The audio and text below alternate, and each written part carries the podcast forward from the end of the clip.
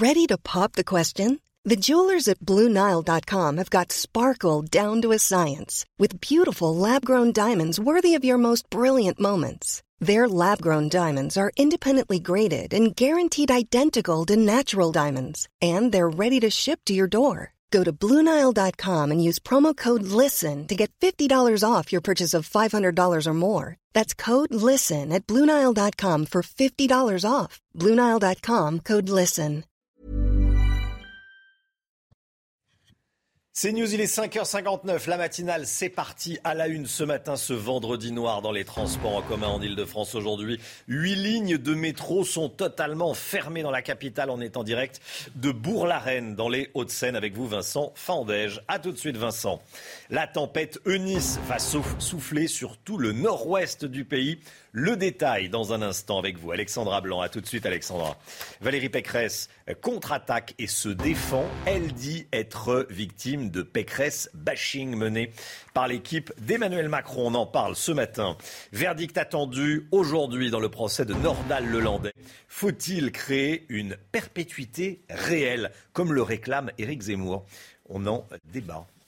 Et puis l'insécurité touche également les campagnes. Je voulais qu'on parle ce matin du vol d'une bétaillère qu'a subi un agriculteur de laine. Son récit dans un instant et on sera en direct avec lui à 6h30.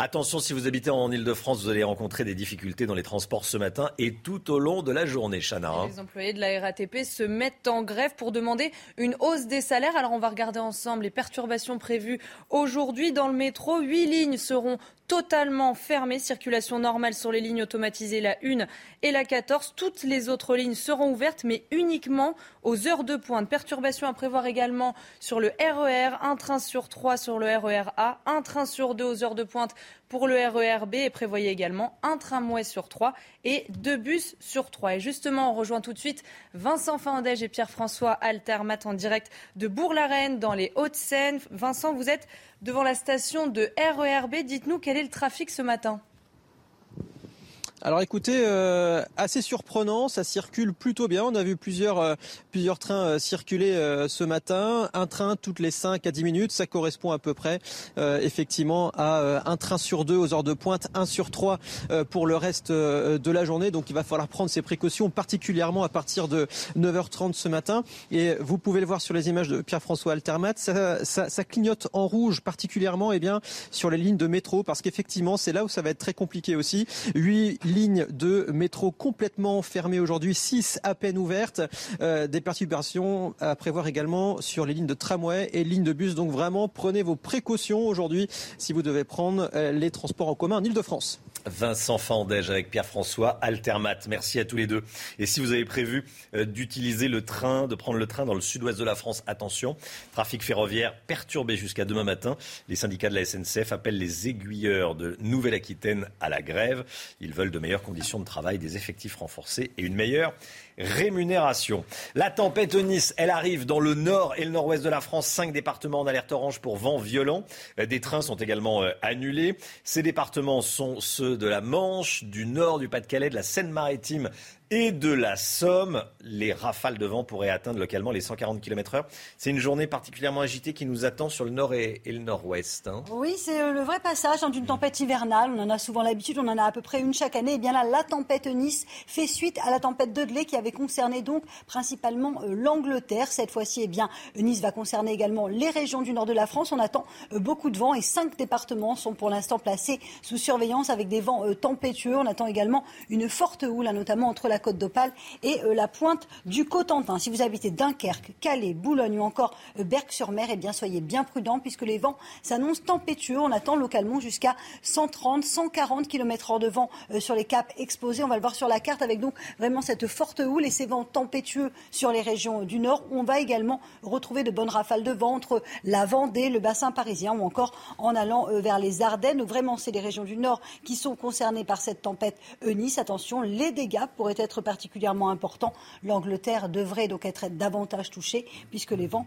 euh, s'annoncent particulièrement forts. Pour rappel, cinq départements sont placés sous surveillance et ça va principalement se passer entre 11h et 18h à la mi-journée avec donc ces vents particulièrement forts. C'est une tempête qui va passer assez vite mais qui va vraiment balayer les régions du nord avec des dégâts possibles. Ces conditions météo auront également des conséquences sur le trafic ferroviaire. La SNCF a annoncé des, des perturbations sur les lignes des Hauts-de-France et de Normandie, Chana. Hein. Dans les Hauts-de-France, tous les TER seront supprimés à partir de midi. En Normandie, l'ensemble du réseau est fermé. Il reprendra demain seulement si la situation le permet.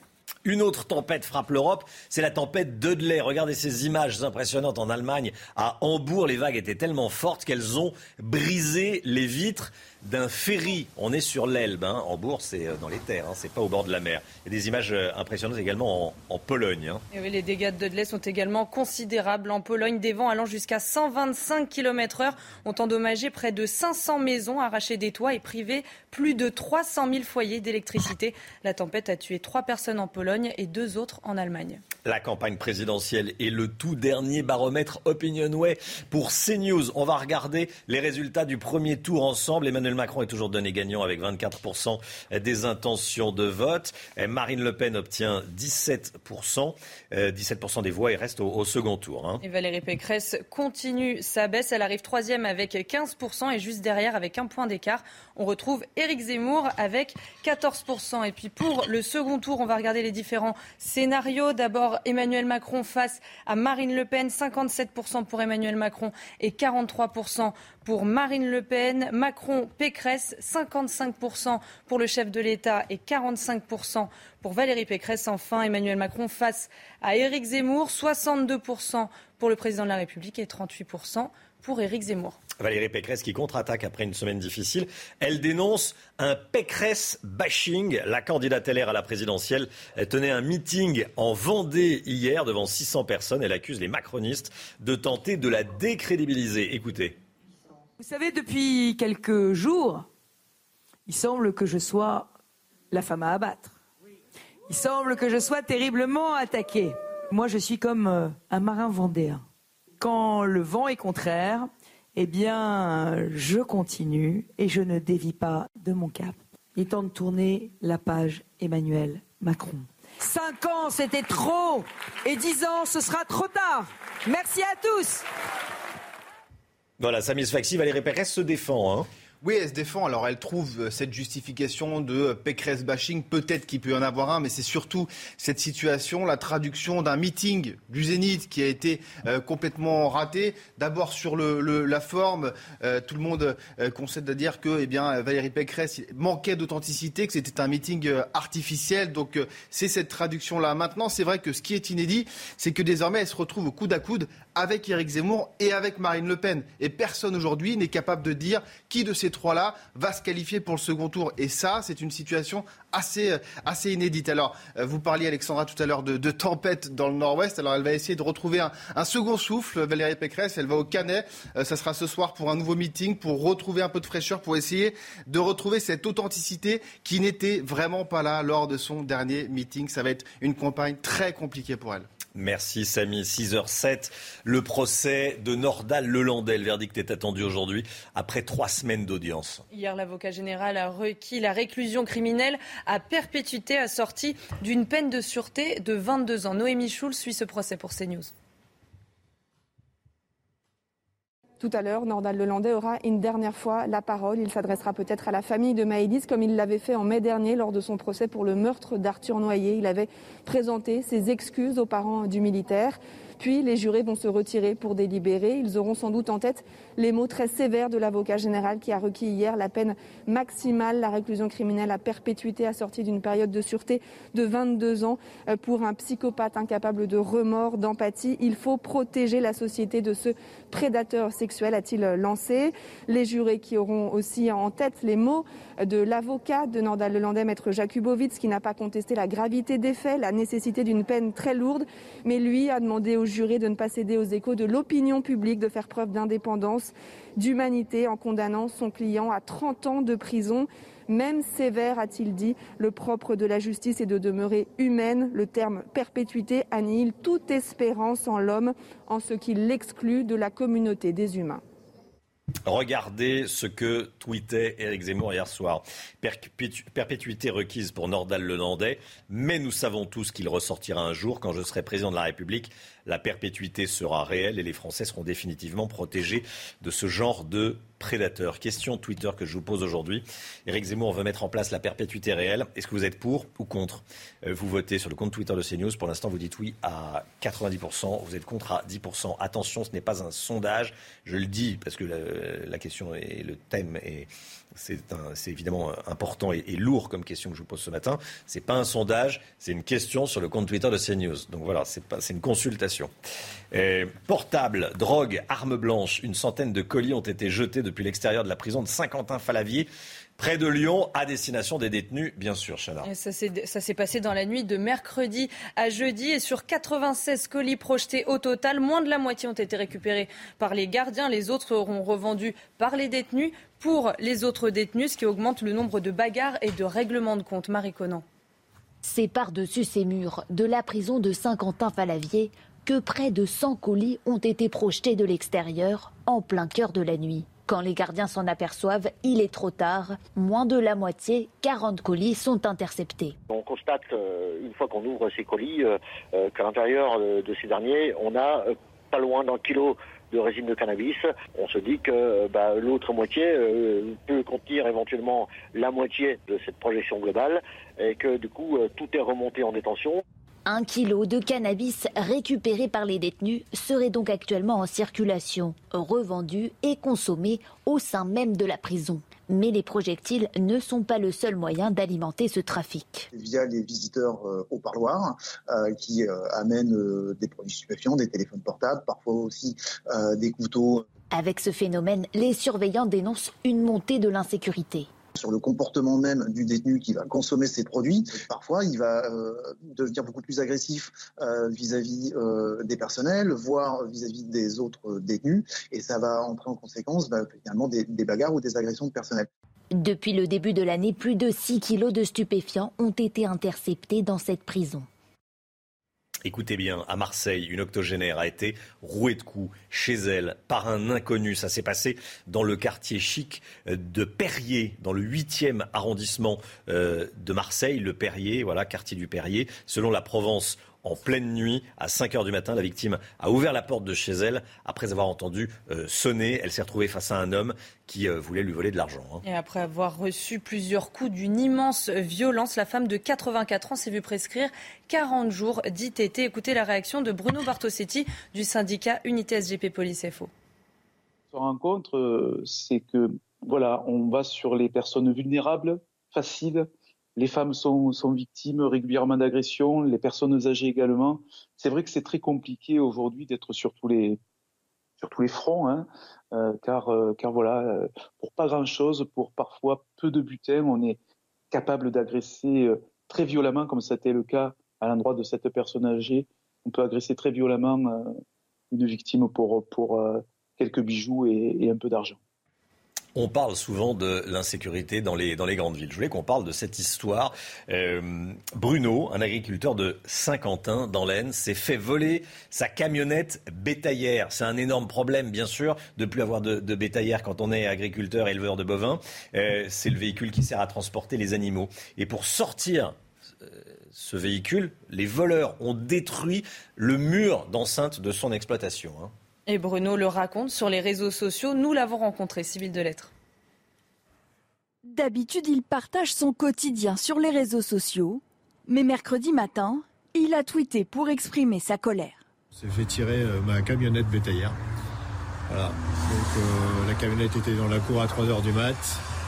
Et les gars, ils sont sortis par là. Le mur n'a pas résisté alors qu'il est en béton et mesure plus de 2 mètres de haut. Bruno est d'autant plus en colère que son exploitation est bien protégée. Il a un chien malinois qui monte la garde et des caméras de surveillance en plus de ce mur. On est un peu les, un oubliés hein, euh, à la campagne. Quand vous avez, là, on parle de dégâts matériels. Si c'était des, violences aux personnes, par exemple, clairement, euh, je pense qu'en pleine nuit, c'est une demi-heure euh, au bas mot avant que les forces de l'ordre arrivent.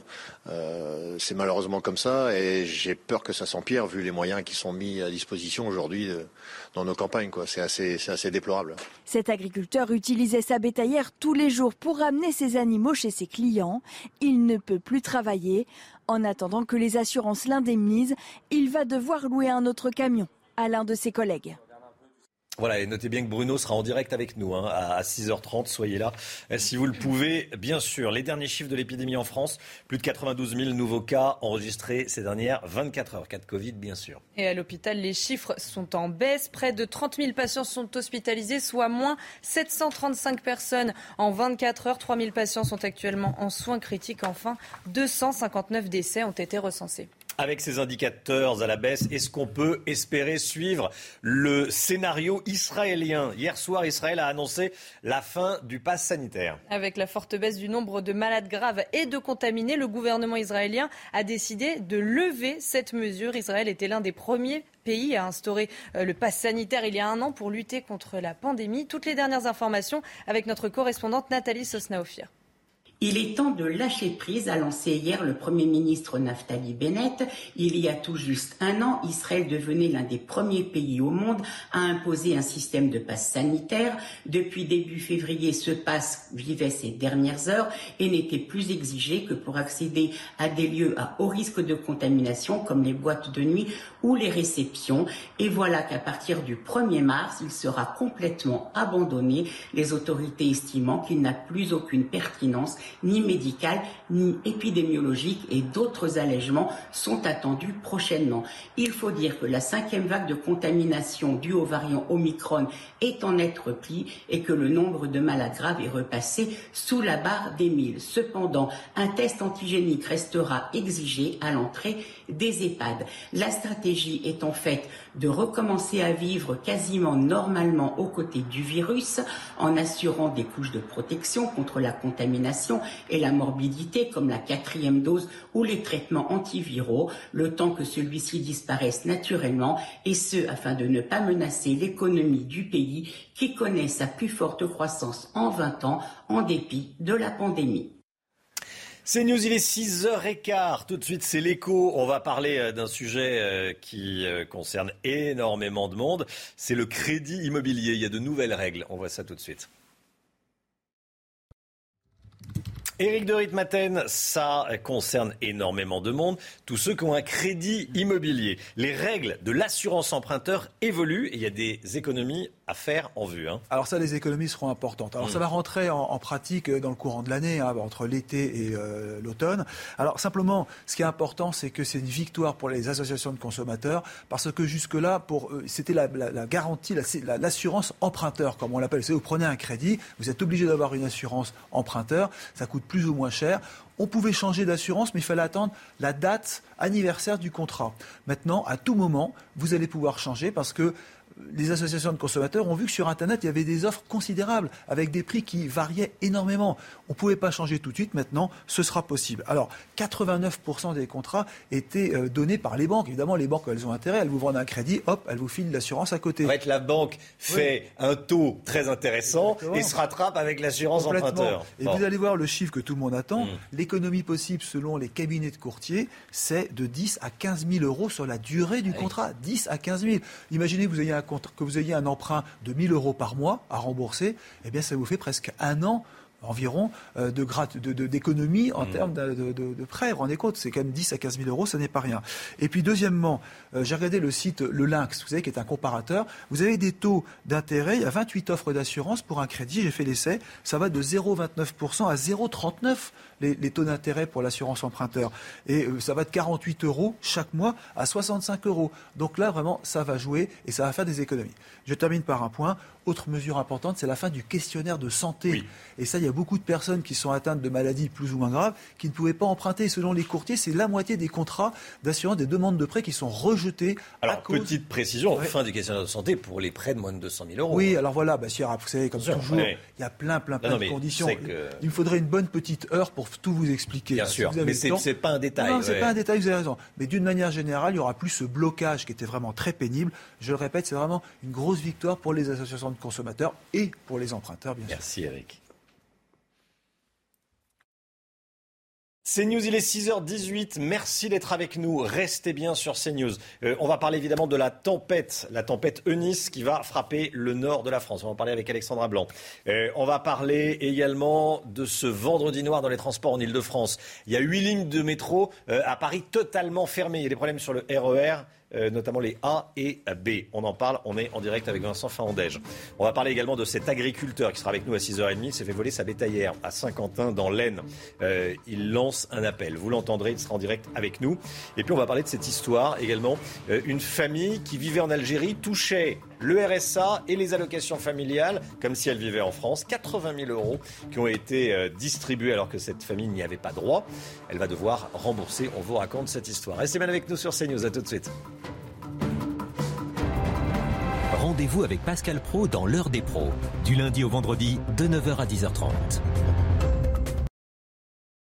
Le sport et on commence avec du football et des nouvelles de l'Olympique de Marseille qui s'est imposé hier 3-1 euh, contre Karabakh en 16e de finale allée de la Ligue Europa Conférence. Hein. Et le Polonais Milik a inscrit un doublé à la 41e et la 44e minute de jeu. Les Marseillais sont bien placés en vue d'une qualification pour les huitièmes de finale. Match retour la semaine prochaine en Azerbaïdjan.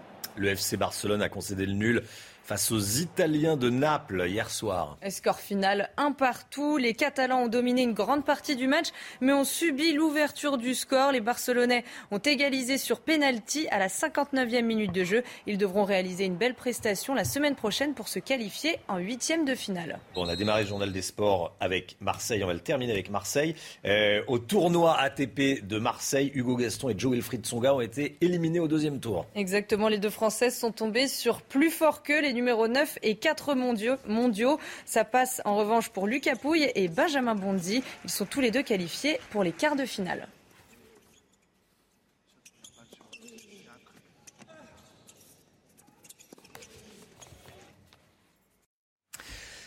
C'est News, il est 6h26, beaucoup de vent sur le nord et le nord-ouest. On en parle dans un instant, juste après la météo des neiges. Regardez.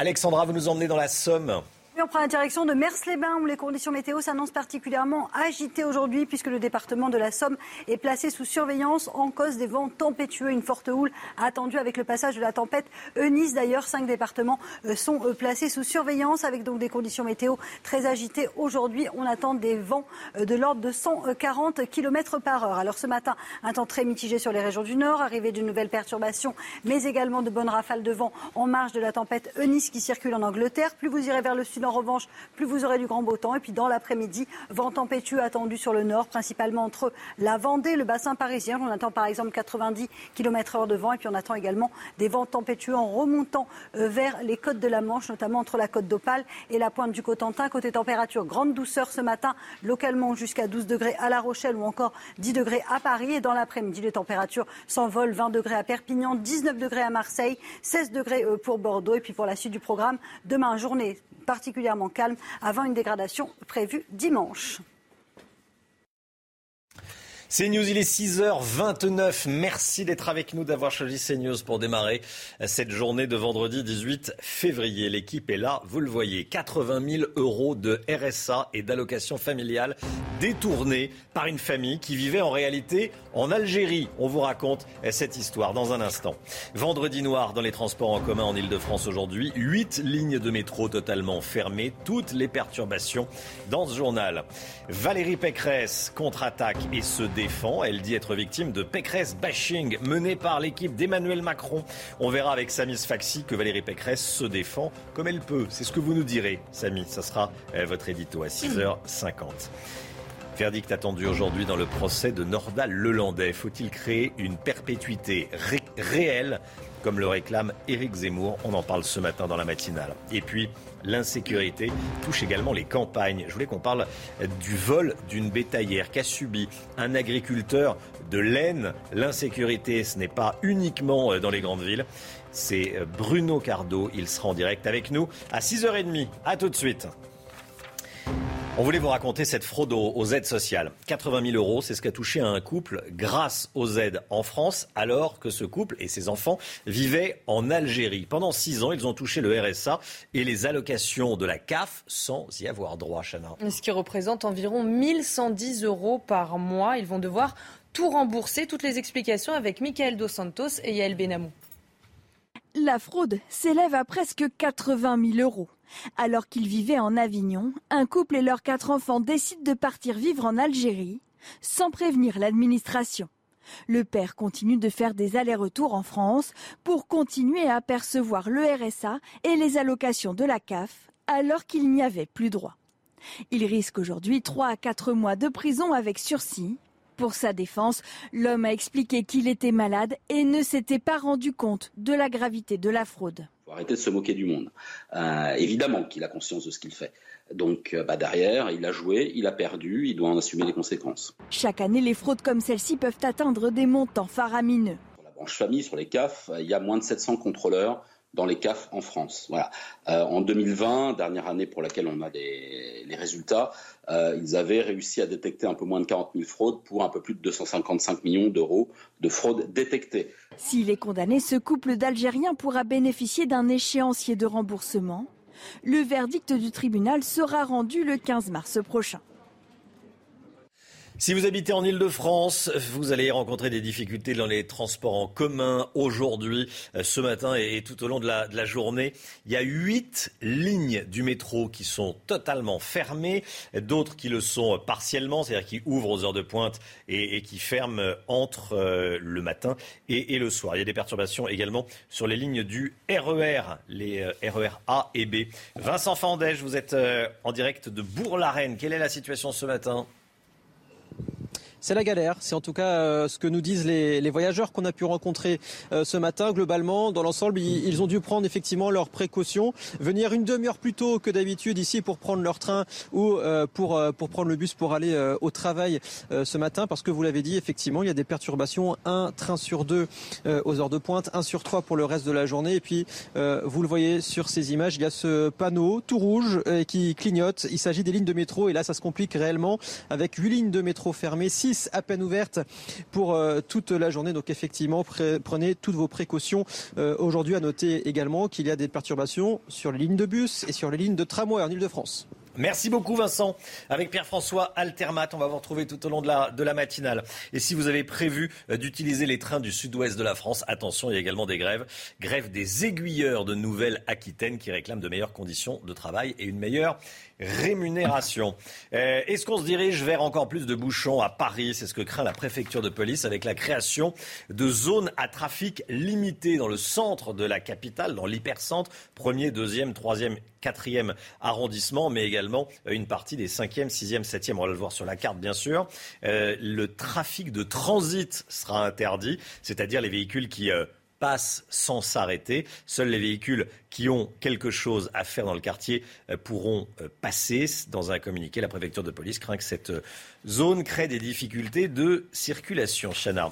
Fabien Roussel et Jean Lassalle obtiennent à leur tour leurs 500 parrainages pour l'élection présidentielle. Hein. Et on regarde ensemble le dernier décompte publié par le Conseil constitutionnel hier. Ils sont désormais six candidats à pouvoir prétendre au poste de président de la République. Vous le voyez, il manque seulement 10 parrainages à Yannick Jadot. Jean-Luc Mélenchon et Marine Le Pen ont 370 et 366 signatures. Éric Zemmour en a 291. Les candidats, Samy Sfaxi, ont jusqu'au 4 mars pour valider leurs 500 parrainages. Hein. Oui, c'est cruel, hein, Romain, la, course à la présidentielle. Vous avez beau représenter un électorat de plusieurs millions de Français, et eh bien pour autant, vous ramez toujours pour avoir vos 500 signatures. Jean-Luc Mélenchon, Éric Zemmour, Marine Le Pen. Éric Zemmour, d'ailleurs, qui a dû annuler une tournée qu'il voulait faire euh, à La Réunion pour justement se concentrer sur ses parrainages. Alors, qu'en face, vous avez des candidats, c'est vrai, crédités entre 2 et moins de 1%, comme Nathalie Arthaud ou encore Jean Lassalle, qui eux ont récupéré les 500 signatures. D'autres sillonnent les routes depuis de nombreux mois. Hein. Philippe Poutou, Anas Kazib, le cheminot, candidat à la présidentielle, qui lui en recueille 122. Bravo à eux, parce qu'ils ont un temps médiatique, c'est vrai, assez faible. Hélène Touy, le parti animaliste. Bref, il reste en tout cas pile deux semaines pour eh bien, avoir ces 500 euh, signatures et on va suivre ça de très près. Merci Samy.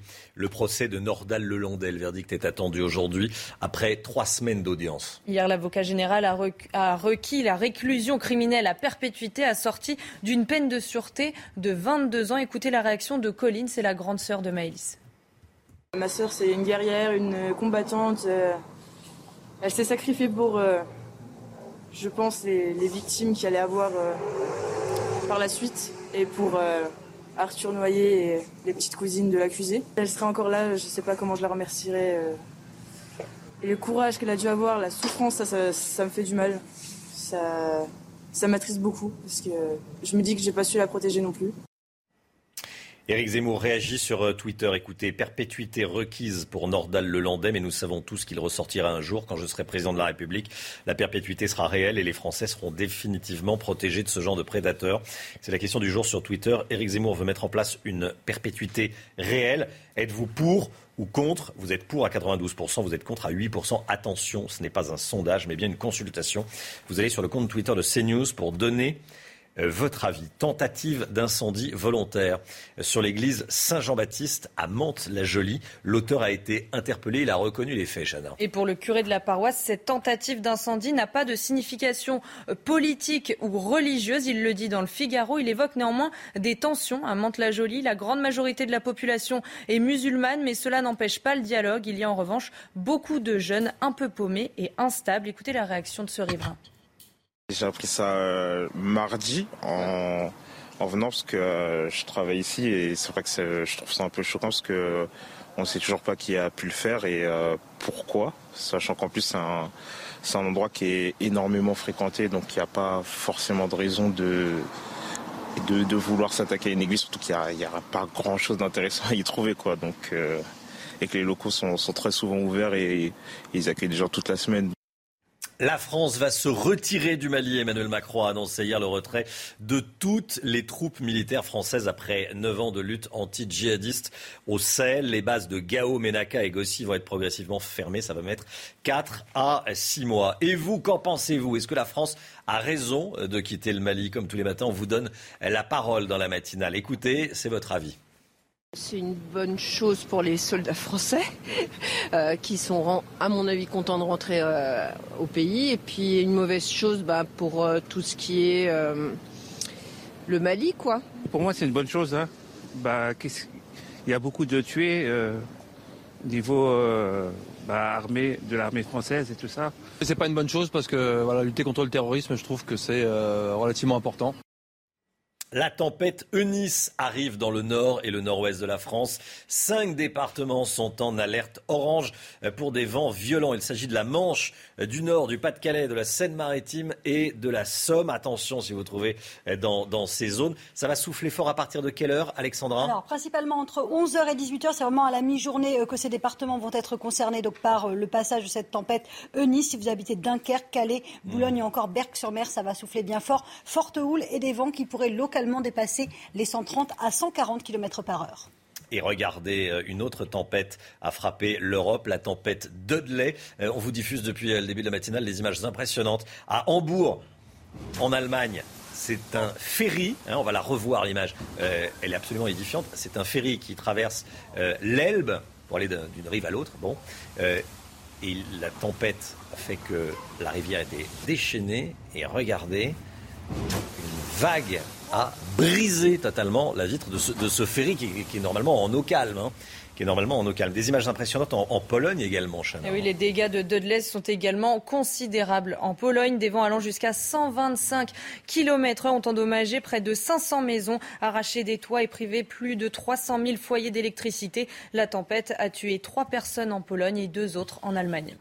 On parle souvent de l'insécurité dans les grandes villes. Vous allez voir que l'insécurité touche également les habitants des campagnes.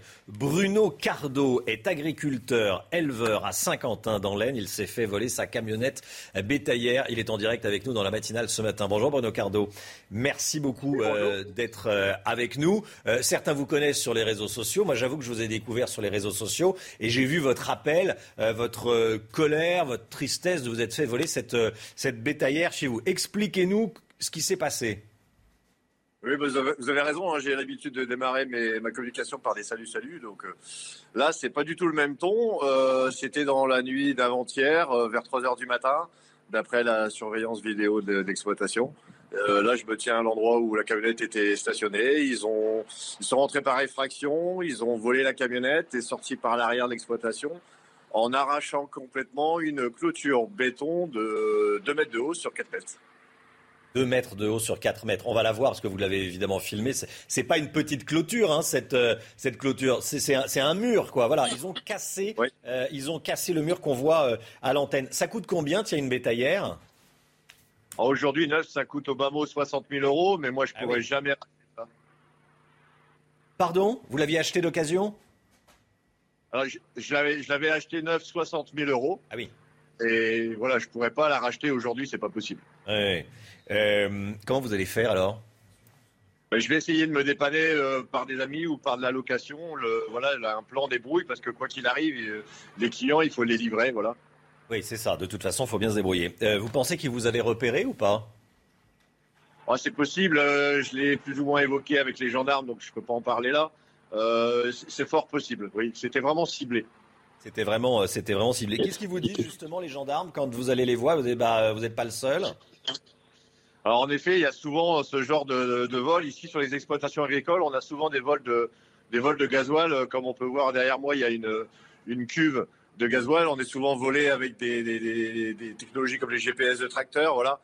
Euh, bon, ils vont faire ils vont faire le boulot, ils vont faire tout ce qu'ils peuvent hein, avec les avec les moyens qu'ils ont tout ce qu'ils peuvent avec les moyens qu'ils ont. Quand vous discutez avec d'autres euh, agriculteurs de laine comme vous, je le dis parce que c'est pas écrit, mais c'est moi qui, hein, vous êtes dans laine.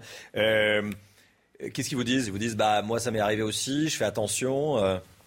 C'est ça, c'est ça. Tout le monde fait attention, on se prévient les uns des autres.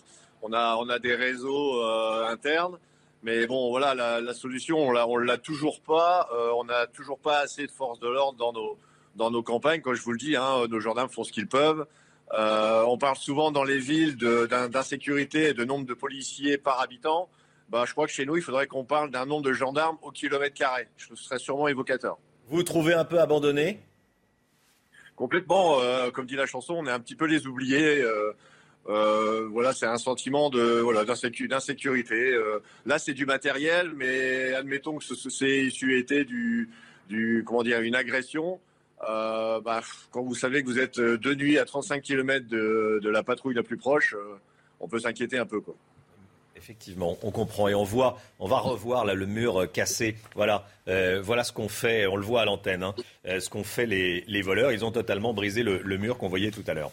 Merci beaucoup Bruno Cardo. Merci d'avoir été en direct avec nous. Bonne journée à vous. On vous retrouve sur les réseaux sociaux. Vous êtes agriculteur, éleveur dans l'Aisne. Bonne journée à vous. Bon courage. Félicitations, félicitations à notre consoeur, camarade Christine Kelly présentatrice évidemment, journaliste de Face à l'info et de la belle histoire de France sur CNews. Elle a été promue au grade d'officier de l'Ordre national du mérite par le ministre de l'Outre-mer, Sébastien Lecornu. C'était hier soir. Écoutez ce qu'a dit, euh, dit Christine. Monsieur le ministre, je remercie chaleureusement de m'avoir proposé pour être promu au grade d'officier dans l'Ordre national du mérite et de me remettre cette distinction dans les salons de ce ministère auquel je suis très attachée. J'ai pu apprécier, cher Sébastien, vos qualités, votre sens politique, votre énergie, votre sérieux dans les différentes crises récentes qui ont secoué l'outre-mer. Je suis particulièrement sensible à vos mots, vos qualificatifs, pour décrire mes services rendus à la nation. Voilà, récompensé euh, pour ses liens avec l'outre-mer et ce que, ce que fait Christine. Et, et pour d'autres combats également, euh, Éric de Ritmaten. Hein. Oui, c'était très émouvant. Euh, c'est plein de, de, gentillesse, de tendresse. Et puis surtout, elle a pris, si vous voulez, la défense des familles monoparentales. C'est ça son combat, c'est ça Mm. son grand mérite. Et puis, avec, comme elle est très humble, très humble, elle a dit euh, finalement, est-ce que j'ai vraiment autant de mérite que ça? C'est impressionnant de se retrouver au ministère des Outre-mer, d'être décorée. euh, pour, en plus, elle est officier. Bravo en tout cas à Christine. On t'embrasse, ma chère Christine. Voilà, on embrasse Christine, évidemment. Allez, le sport avec du football et l'Olympique de Marseille qui a gagné son match d'hier soir en, en Europa, Ligue Europa Conférence. 3-1 pour l'OM face à Karabakh euh, en 16e de finale aller de la Ligue Europa Conférence, Chana. hein. Le Polonais Milik a inscrit un doublé à la 41e et à la 44e minute de jeu. Les Marseillais sont bien placés en vue d'une qualification pour les huitièmes de finale. Match retour la semaine prochaine en Azerbaïdjan. Et puis le FC Barcelone a concédé le nul face aux Italiens de Naples hier soir. Score final un partout. Les Catalans ont dominé une grande partie du match mais ont subi l'ouverture du score. Les Barcelonais ont égalisé sur penalty à la 59e minute de jeu. Ils devront réaliser une belle prestation la semaine prochaine pour se qualifier en huitième de finale. Et puis en tennis, Hugo Gaston et Joe Wilfried Tsonga ont été éliminés au deuxième tour du tournoi ATP de Marseille. Les deux Français sont tombés tout simplement contre plus fort qu'eux. Ça passe en revanche pour Lucas Pouille et Benjamin Bonzi. Ils sont tous les deux qualifiés pour les quarts de finale. –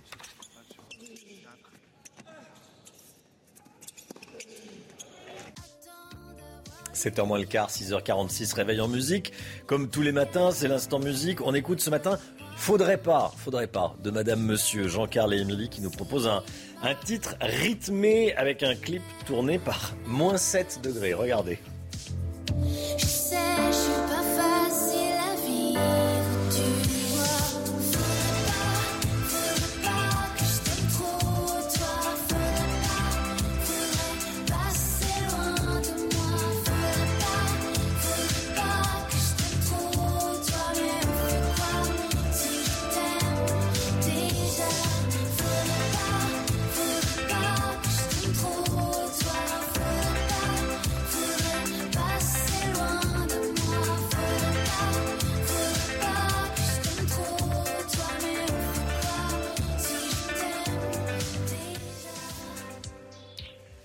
6h47, restez bien avec nous dans un instant la politique avec Samis Faxi. On va revenir avec vous Samis sur euh, la contre-attaque de Valérie Pécresse, contre-attaque de Valérie Pécresse qui est en Vendée, près de La Roche-sur-Yon. La tentative. La tentative, vous allez nous, nous dire tout ça.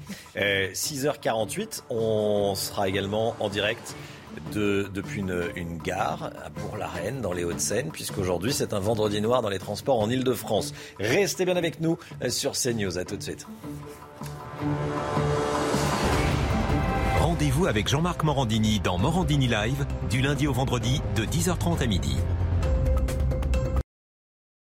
C'est News, 6h53, la politique. Valérie Pécresse contre-attaque après une semaine difficile. Elle dénonce le Pécresse bashing dont elle est victime, dit-elle. Le- La candidate LR à la présidentielle tenait un meeting hier en Vendée, près de La Roche-sur-Yon, devant 600 personnes. Elle accuse les macronistes de tenter, Samis Faxi, de la décrédibiliser. hein. Oui, alors elle cherche sans doute euh, quelques excuses. Alors bien sûr qu'il y a eu aussi du Pécresse bashing, mais cette dégringolade, entre guillemets, dans les sondages, c'est dû aussi, c'est la traduction d'un meeting politique qui a été raté.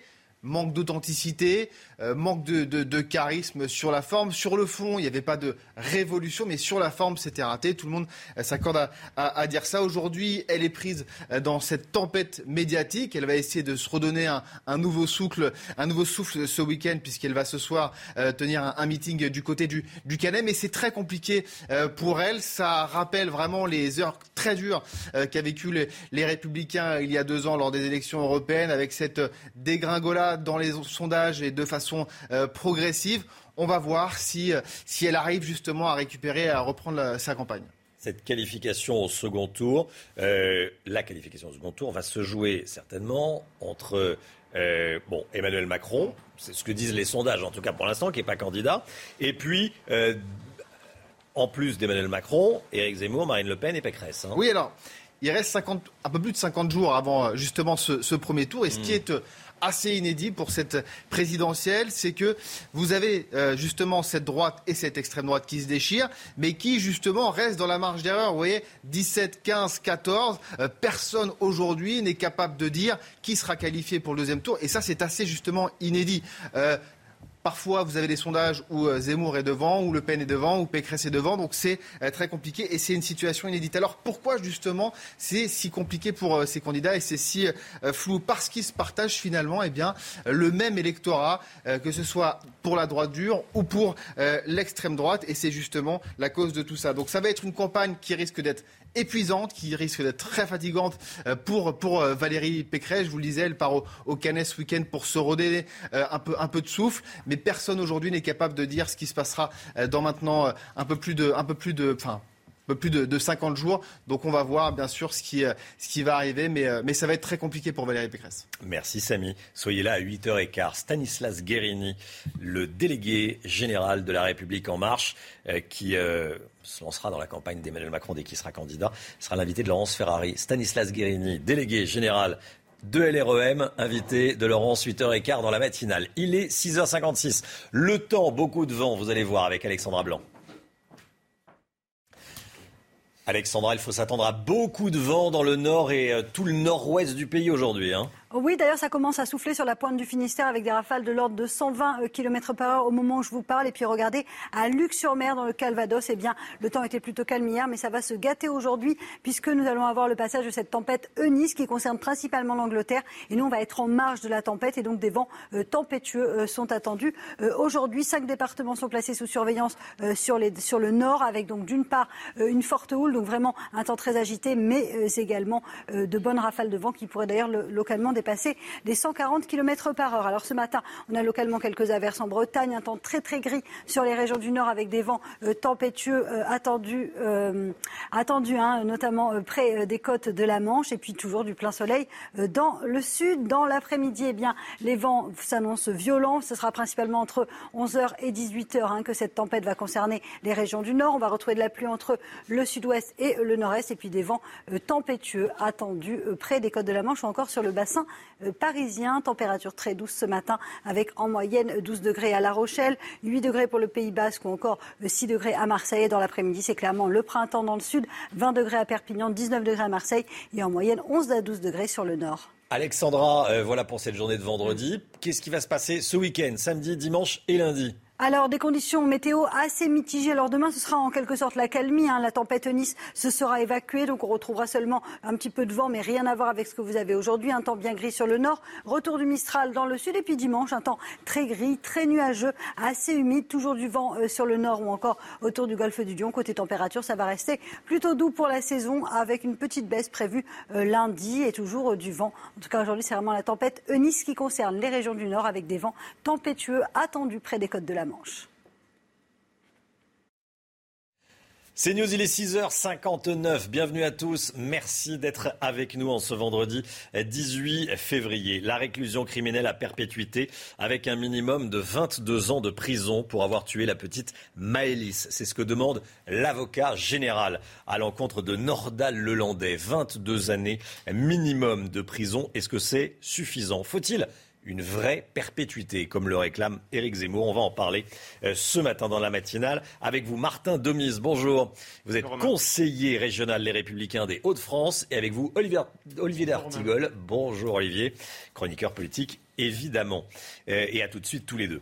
Attention, si vous habitez en Ile-de-France, vous allez rencontrer des difficultés dans les transports ce matin et tout au long de la journée. C'est un vendredi noir dans les transports, Chana. hein. Les employés de la RATP se mettent en grève. Alors on va regarder ensemble les prévisions de la journée. Dans le métro, huit lignes seront totalement fermées. Circulation normale sur les lignes automatisées, la 1 et la 14. Et puis toutes les autres seront ouvertes, mais seulement aux heures de pointe. Perturbation également sur les lignes de RER, la ligne A et la ligne B. Et prévoyez également un tramway sur trois et deux bus sur trois. Alors comment est-ce que vous allez vous organiser? Écoutez, on vous a posé la question. Je devais prendre la ligne 11 qui est totalement fermée. Donc du coup, là, là, je vais marcher une fois à Châtelet. Je vais marcher une, à peu près 2 kilos comme ça pour arriver à mon travail. Je viens aussi une demi-heure avant où je vais me débrouiller. L'important que soit le boulot soit bien fait. J'ai pris une demi-heure en avance. Enfin, le double de mon trajet, en fait. Et ça va être chaud là. Peut-être je vais prendre le bus pour rentrer. Qui de la galère. À 6 h du matin, j'ai même pas encore arrivé chez moi. Je serai obligé de partir plus tôt du travail. Si vous avez prévu d'aller dans le sud-ouest de la France, Attention, le trafic ferroviaire sera également perturbé jusqu'à demain matin. Les syndicats de la SNCF appellent les aiguilleurs de Nouvelle-Aquitaine à la grève. Ils veulent de meilleures conditions de travail, des effectifs renforcés et une meilleure rémunération, des augmentations de salaire.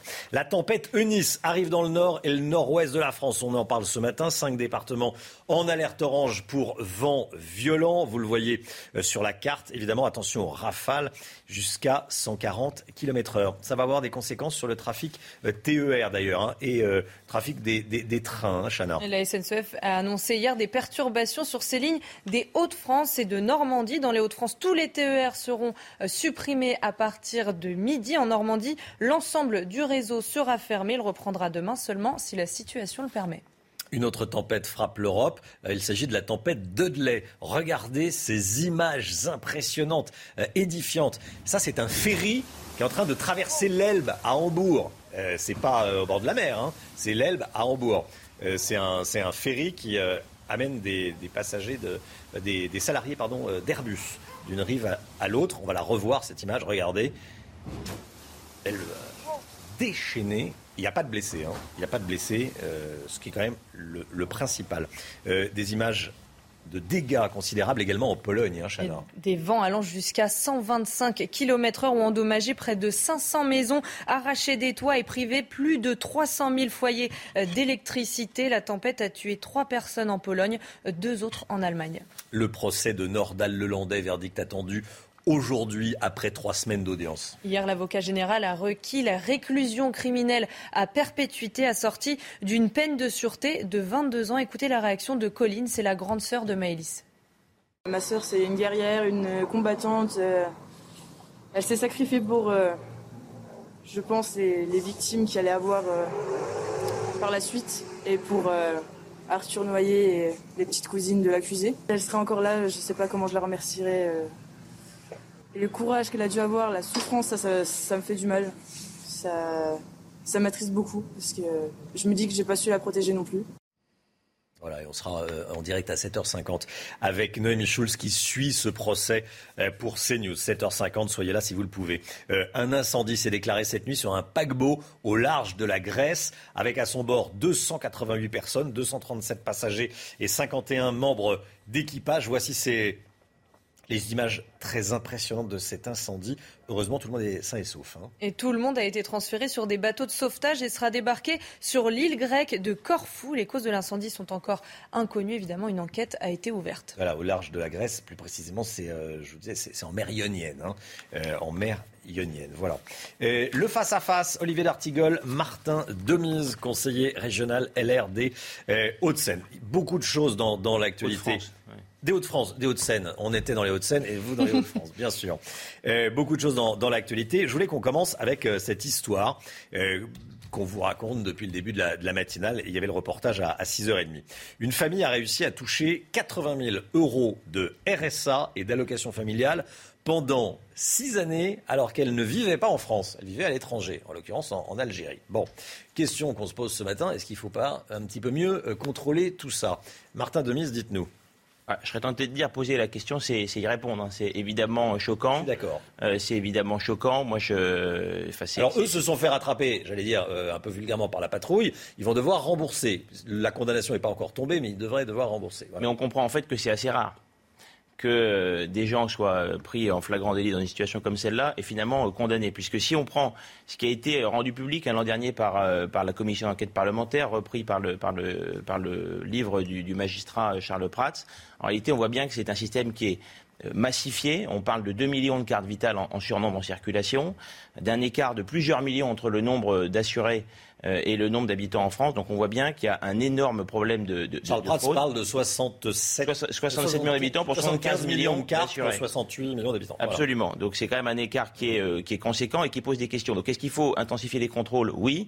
Euh, il faut une meilleure communication entre les différents services de l'État aussi, parce que c'est quand même hallucinant qu'un. Il y a qu'un- des condamnations au pénal ou pas? Parce que là, là c'est juste condamnation à rembourser. On se fait prendre la main dans la main, on doit rembourser. J'allais dire, c'est bien le minimum. Alors, c'est bien le meilleur, il faut des sanctions qui soient plus dures, je suis d'accord avec vous. Et puis, il faut aussi, à mon avis, arrêter l'appel d'air et la, et la pompe aspirante en faisant, et c'est ce qu'on propose, en faisant en sorte que les prestations sociales, elles soient conditionnées à euh, une présence sur le territoire français d'au moins 5 ans, parce qu'on voit bien aussi que c'est un système d'appel d'air. avant, euh, avant 5 ans de présence sur le territoire français, absolument. D'accord. Euh, Olivier d'Artigol. Oui, toutes les fraudes doivent être sanctionnées et condamnées. Là, on parle en l'occurrence d'une fraude sociale assez spectaculaire. Ça doit donc être euh, dénoncé et condamné. Euh, ça peut ouvrir le prisme et la réflexion, j'espère que le, le débat présidentiel législatif le permettra, sur la lutte contre l'ensemble des fraudes, qu'elles soient sociales, qu'elles soient euh, au travail et au noir, dissimulées, que ce soit la fraude euh, ou l'optimisation ou l'évasion fiscale. C'est plus de 100 milliards. Mais puisqu'on parle... L'optimisation fiscale, c'est autorisé. L'évasion fiscale, ça l'est pas. Ah oui, mais euh, j'ai fait exprès. Parce que d'après moi, le crescendo Vous allez optimisation, sur le terrain de la morale. optimisation, évasion, quand des cabinets fiscalistes font la démonstration que au-dessus de tant de richesses, si tu payes l'impôt, t'es pas bien malin, c'est un problème aussi sur euh, ce qui est pris à la richesse nationale. Je referme. Je me, je me permets d'apporter, je me permets d'apporter cette précision. L'optimisation, euh, voilà. Oui, je me permets de, Ok. cher Romain, de, de- Bref, là, on est sur les- compléter. Et là, on puis- est sur et les puis- aides Et sociales. puis, donc, Bon. sur les aides sociales, il faut, faut condamner, bien sûr, tout ce qui relève de la fraude. Et il faut aussi euh, aborder, puisqu'on aborde le RSA, aborder le non-recours au RSA. Sur un trimestre, il y a à peu près un tiers des personnes éligibles qui ne demandent pas cette prestation Mmh. sociale. C'est à peu près 750 millions par trimestre Sur la qui ne sont pas distribués. euh, de Valérie Pécresse, qu'évoquait Martin Demise à l'instant, euh, pas d'aide sociale aux personnes qui, euh, enfin pas avant 5 ans de présence sur le territoire. C'est une bonne idée, c'est une bonne solution pour éviter l'appel d'air, pour éviter en clair que, que des gens viennent en France Ouais. parce qu'il y a des aides. faut tout remettre à plat. Je pense aussi que les travailleurs sans papier qui ont participé à maintenir l'économie française à flot pendant le confinement et euh, qui euh, ne sont pas reconnus dans leur euh, salaire, qui, qui ne sont pas reconnus dans leur état social, c'est aussi un problème. Il faut remettre tout à plat. Vous pensez qu'il faut donner des papiers aux sans-papiers? Ah oui, quand vous avez des sans-papiers qui travaillent et qui participent au- au- à, à ce que notre société, notamment, est tenue, soit tenue pendant les confinements sur des travaux euh, euh, pénibles et mal rémunérés, c'est une véritable honte. Martin. Enfin, euh, non, mais j'allais dire là, euh, là, je- je- j'entends, j'entends parfaitement ce qui est dit, mais le, le sujet euh, qu'on a euh, devant les yeux, euh, c'est quand même euh, un détournement de l'argent que des millions de travailleurs euh, français ont, ont- ont- ont payé par l'impôt. Et cette situation, on sait qu'elle est, qu'elle est manifestement plus généralisée que ce qu'on voit dans, dans le cas présent, euh, et on sait bien que euh, dans les raisons de rejoindre la France, je ne dis pas que c'est le cas de tout le monde. Il y a évidemment le fait qu'on ait un système social qui soit manifestement non seulement généreux, mais en, mais en plus peu regardant. Je ne sais pas si cette orientation dans les semaines à venir va vous profiter parce que vous ne ferez jamais mieux qu'Éric Zemmour sur le terrain. Non, mais le sujet, c'est de dire ce qu'on pense. Et là, en l'occurrence, je pense qu'il faut dire euh, les choses telles qu'elles sont. Il faut dire les choses telles qu'elles sont. Et la Qu'est-ce que vous proposition. voulez dire par est là, faite, euh, Olivier? Je veux dire par là que dans notre société, il y a bien sûr des fraudes. Et il peut y avoir des gens modestes, des gens euh, dans la difficulté, euh, qui sont euh, des fraudeurs. Mais je fais attention à tout ce qui est la problématique salaud de pauvres. C'est-à-dire que quand j'entends la campagne d'Éric Zemmour, il y a une stigmatisation de ces personnes-là, notamment qui vivent dans Non, des quartiers, non, mais là, dans là, des on parle de fraudeurs. dans des quartiers On parle populaires. pas de- de- de- on Ce parle que je dis, de c'est campagne que- présidentielle, on parle de que fraudeurs. La fraude doit être dénoncée, elle doit être réparée, mais je- je- je- j'essaye d'ouvrir la focale à l'ensemble des autres fraudes dans le pays, dont on parle pas souvent, il me semble. Mais je me trompe peut-être, Romain. Éric Zemmour demande, euh, on change de sujet, euh, à propos du procès de Nordal-Lelandais. L'avocat général demande la réclusion criminelle à perpétuité assortie d'une peine de sûreté de 22 ans. C'est-à-dire que euh, 22 ans de prison minimum, on ne peut pas demander de libération euh, anticipée avant 22 ans, et ensuite on peut demander une libération anticipée. Ça peut aller jusqu'à 30 ans maximum. Mais la perpétuité réelle en France, c'est-à-dire quelqu'un qu'on euh, enferme euh, jusqu'à la fin de ses jours, ça n'existe pas en France. Éric Zemmour demande la perpétuité réelle pour des gens comme Lelandais. Et vous, j'allais dire. Martin Demise. Alors, moi, j'aurais tendance à dire que ce à quoi je serais davantage favorable, c'est euh, une, une perpétuité avec euh, une peine incompressible qui peut effectivement être illimitée, euh, mais qui serait révisable, par exemple, au-delà de 30 ans. Il y a une loi de 94 qui le permet. Et donc, on pourrait d'abord faire en sorte, un, qu'elle soit appliquée, et deuxièmement, étendre son champ d'application. Parce qu'on voit qu'il y a un champ d'application qui est très restreint, qui empêche euh, du coup les, les tribunaux de prononcer cette peine. Mais moi, je serais donc pour une perpétuité avec une peine incompressible, illimitée, qui est révisable au-delà de 30 ans. Voilà, voilà, voilà ce que je dirais. Oui, dans ces grandes affaires euh, judiciaires qui rentrent dans, dans nos vies, parce qu'elles sont combien effroyables, je pense que les responsables politiques, d'autant plus en campagne électorale, feraient mieux de s'inspirer de la dignité des familles, en l'occurrence de la dignité des parents, de Maïlis et de sa sœur. Parce que aborder des sujets de cette nature-là dans le dé- dans le caractère brûlant d'une décision judiciaire, on attend la décision aujourd'hui même, c'est toujours un peu compliqué. Après, il est vrai, je ne rentre pas dans les détails parce qu'ils sont monstrueux, que la qualification du viol n'a pas été retenue. Si cette qualification avait été retenue, euh, la- la- la- le quantum de peine aurait été... Aurait été Jusqu'à 30 ans de, de- voilà. de- de Euh, peine incompressible. je crois que c'est un vrai sujet qu'on aborde là, euh, Romain, sur la perpétuité, sa nature, mais j'espère que les heures à venir ne seront pas marquées par une surenchère dans le débat politique, alors qu'il faudrait peut-être savoir euh, raison garder et, j'ai envie de dire, presque euh, respecter ce moment-là. Hmm. Martin Demise, il faut, faut s'interdire ce type de débat euh, pendant le procès? Enfin, je, je pense que c'est, enfin, le type de débat qui est inévitable parce qu'au fond, euh, la- enfin, l'actualité, aussi terrible soit-elle, et, et Olivier a raison de le dire, euh, aussi terrible soit-elle, euh, pose des questions sur euh, l'organisation de notre société et la réponse qu'on a face à ces crimes qui sont horribles. Alors évidemment, je suis complètement d'accord avec ce qui vient d'être dit. Il faut respecter la douleur des familles, qui est évidemment immense, qui sont souvent dignes, et, il faut effectivement le dire. Mais je crois que c'est notre responsabilité aussi de dire, une fois effectivement cette période passée, comment il, s'agit de répondre à cette question pour faire en sorte euh, d'avoir une réponse qui soit, euh, sinon à la hauteur de l'horreur du, du crime qui est commis, en tout cas, euh, qui permette de mettre hors d'état de nuire ces monstres, parce que c'est ça aussi le, le- le sujet, et Donc, ça a été parfaitement fait par l'avocat général. Parce que là, en l'occurrence, c'est la loi qui est... euh, qui est- Qui s'applique. Le Pécresse bashing. Valérie Pécresse euh, est en Vendée. Elle a donné un, un- meeting, une, rencontre euh, hier devant 600 personnes. Euh, elle est un peu plus à l'aise effectivement devant 600 personnes que devant une, immense salle comme le Zénith. Hein, là, c'était, il y avait plus de, plus de, proximité, hein, Martin Demise. Bon, J'aurais tendance à dire que euh, campagne, c'est des dynamiques, des contre-dynamiques, euh, et que d'ailleurs on n'est pas vraiment encore rentré dans la Bon, campagne. la semaine était mauvaise. On n'est pas. ça, alors moi, je vais. non, mais je vais pas euh, tourner c'est un autour du pot. Est-ce que la séquence a été bonne depuis dimanche? Non. Non. Mais il y a un moment, faut le reconnaître. Je pense que c'est notre notre responsabilité de dire les choses telles qu'elles sont. Ça sert à rien de raconter des Après, il y a histoires. des hauts et des débats. Maintenant, il y a des hauts, il y a des bas. Et ce qu'on voit hier, moi, ce que j'ai vu hier, c'est d'abord un format qui correspond mieux, effectivement, euh, à Valérie Pécresse, et puis une Mhm. Valérie Pécresse extrêmement déterminée, extrêmement combative. Et, euh, et ce qu'on peut observer, c'est que le sondage, par exemple, que vous, euh, que vous publiez ce matin, ne dit pas exactement la même chose que le sondage euh, qu'on a été tous amenés à, à- à commenter hier soir. On voit qu'elle est plutôt autour de 15% et qu'au deuxième tour, elle reste la mieux placée. Mais encore une fois, pour l'instant, la campagne, je dirais, n'a pas vraiment commencé puisque on a un président de la République qui n'est pas rentré dans Il y a une l'arène. constante. Il y a une constante. Il y a une constante, c'est que Marine Le Pen est devant elle sur euh, sur tous les sondages. Bon, pour l'instant, comme vous dites, semaines, ça ça n'a pas toujours ça- été le cas. En décembre, c'était C'est pas vrai. tout à fait ça. Début janvier non plus. C'est vrai. Donc je veux dire, il faut, il faut attendre que la campagne soit vraiment lancée, qu'on Hmm. puisse parler du bilan d'Emmanuel Macron qui est euh, euh, catastrophique à plus d'un titre, pour montrer qui représente l'alternative la plus crédible. C'est vrai Voilà. que le temps qu'il n'est pas candidat, euh, on peut pas vraiment euh, il va, on est en faire des propositions, voilà. on peut pas torpiller les, les- les- les propositions. Pour l'instant, c'est quelqu'un qui se tait est toujours formidable. Euh, Olivier. Yvain, c'est à la fois euh, 50 jours, c'est à la fois un sprint, mais euh, c'est aussi pour les candidats notamment un marathon. Il va se Mm. passer beaucoup de choses dans les jours à, à venir.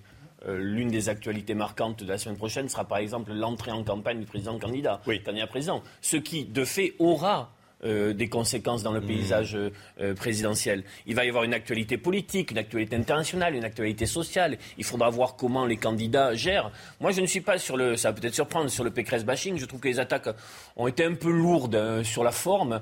Certes, ce format lui est plus favorable. Pourquoi euh, le, les Républicains, qui sont quand même une machine électorale et politique, l'ont mis dans une telle configuration sur ce meeting de dimanche, tout en sachant que ce n'est pas l'exercice qu'elle préfère. Il y a peut-être là eu une erreur stratégique mais la campagne, encore une fois, est, est longue. Il va se passer des choses. L'avenir du La- pays le seuil de pas se jouer sur le, un meeting. le seuil de qualification au second tour est assez bas, Mm. donc euh, personne ne peut dire exactement quel sera le duo euh, du second tour.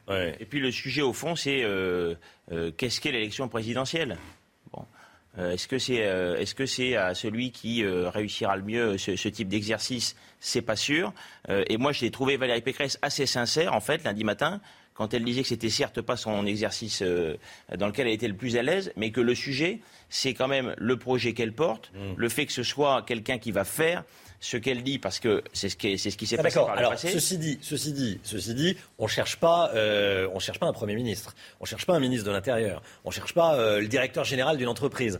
On cherche euh, qui a, qui a un bon projet, euh, bien ficelé. On cherche un président de la République qui incarne le pays. Absolument. Hein Re- regardons ce qui est Et passé. ça sert à ça aussi le- le- les campagnes, c'est de voir ce qu'il y a sous le capot, de voir qui est vraiment la personne. Oui, mais on peut pas dire que, par exemple, Emmanuel Macron en 2017 ait parfaitement réussi toutes ses prestations euh, dans, dans ce, dans, ce style-là. Bon, Ouais. et on Pourtant, résultat. projet. Et on connaît le résultat. en tout cas, il le disait fort. En tout cas, il le disait fort. Mais, euh, mais, mais, la, mais la réalité, c'est celle-là. Moi, je, on l'a vu d'ailleurs pendant la campagne pour le Congrès hein, à droite. Euh, les débats ont aussi joué un, un- un- un rôle essentiel. C'est vrai. Euh, et c'est à ce moment-là que ça s'est joué. Mm. Et comme elle avait un, un projet qui était précis sur le fond, euh, puissant, et qu'elle l'incarnait, ça a fait la différence. Donc, Après, si Emmanuel Macron rentre en campagne la semaine prochaine avec un projet ficelé, euh, j'allais dire disruptif, qui avec des, des- des idées nouvelles, des voilà, ça sera compliqué. Et on va, on va voir si ce le qu'elle a même, projet est un peu vieillot. euh, il voilà, va aussi falloir répondre du bilan. C'est-à-dire que c'est c'est toujours pareil. Quand on, quand on est sortant, euh, on peut aussi être sorti. Donc euh, il, faut, euh, il, faudra quand Vous même. le l'aviez préparé, ça, non non, même pas. Oui. Euh, vous, vous me l'avez inspiré. Allez, merci beaucoup à tous les deux. Merci Martin Domise, conseiller Merci. régional des Républicains des Hauts-de-France et Olivier D'Artigol, chroniqueur euh, politique. Merci à, à tous les deux. Euh, il est quelle heure? Il est 7h17. L'écho tout de suite. Restez bien avec nous, c'est tout de suite. C'est avec Eric de Ritmaten qui va nous parler de nouvelles conditions pour les, les, les prêts IMO, plus précisément les assurances de prêts. Ça va changer, on va pouvoir faire des économies. Eric, les règles de l'assurance emprunteur évoluent. On va pouvoir faire des économies. Tous ceux qui ont un prêt IMO, dites-nous. Ah oui, de- effectivement, de sacrées économies. Alors, vous savez, c'est euh, quand vous prenez un crédit, vous êtes obligé d'avoir une assurance emprunteur. On pouvait changer son assurance, mais à la fin du, euh, de la date anniversaire, Ouais. c'est-à-dire chaque année. Là, ça change. Le Sénat a voté un changement. Ça a été voté hier. Ça sera mis en application à partir du mois de juin pour les nouveaux contrats et à partir de septembre pour les contrats en cours. Ça veut dire quoi? Ça veut dire qu'on peut changer à tout moment, désormais, de euh, assurant, d'assureur, tout simplement. Alors pourquoi c'est important? C'est parce que les banques, quand elles vous vendent un crédit, elles en profitent pour vous fourguer, si je puis dire, euh, une assurance. C'est normal. Elles font un peu de gras là-dessus. Bah, Elles disent, euh, je vous fais un Ah taux oui. intéressant, mais vous prenez mon assurance qui est un peu plus Exactement. chère que celle du voisin. Voilà. Et 88% des contrats sont fournis par les banques. Mm. Alors que vous avez aujourd'hui des plateformes Internet avec des propositions d'assurance très intéressantes. Et là, les courtiers ont fait une étude. Vous pouvez économiser jusqu'à 10 à 15 000 euros, vous vous rendez compte, uniquement en assurance emprunteur sur la durée du crédit. Si vous avez un crédit euh, chaque mois de 1000 euros, bah oui, ça fait un an de gagné. C'est quand même pas rien. J'ai regardé d'ailleurs sur le Lynx, qui est l'un des, des- une des plateformes comparatives. On a des crédits taux emprunteurs qui vont de 0,29 à 0,39%, Romain. Et ça, fait, ça va de 48 euros à 65 euros par mois. Donc, vous voyez, ça fait des sacrées économies. L'autre point important, c'est que lorsque vous emprunterez, vous ne serez plus obligé de montrer votre certificat médical, de remplir un questionnaire médical pour des crédits inférieurs à 200 000 euros. Vous voyez, euh, c'est quand même déjà un bon chiffre. En dessous de 200 000 euros, plus de questionnaire médical. Et si votre euh, crédit euh, arrive à la fin de vos 60 ans, là aussi, il n'y aura plus besoin de euh, questionnaire médical. Alors ça, c'est très important parce que un contrat sur deux était rejeté pour des raisons médicales et ça bloquait beaucoup de Français qui voulaient emprunter, qui ne pouvaient pas parce qu'ils étaient obligés de dire qu'ils avaient une maladie chronique ou autre. Voilà, je termine. C'est une grande victoire pour les associations de consommateurs. Ça va faire des économies et enfin de la liberté très appréciable. Le sport tout de suite avec euh, la victoire de l'OM hier soir.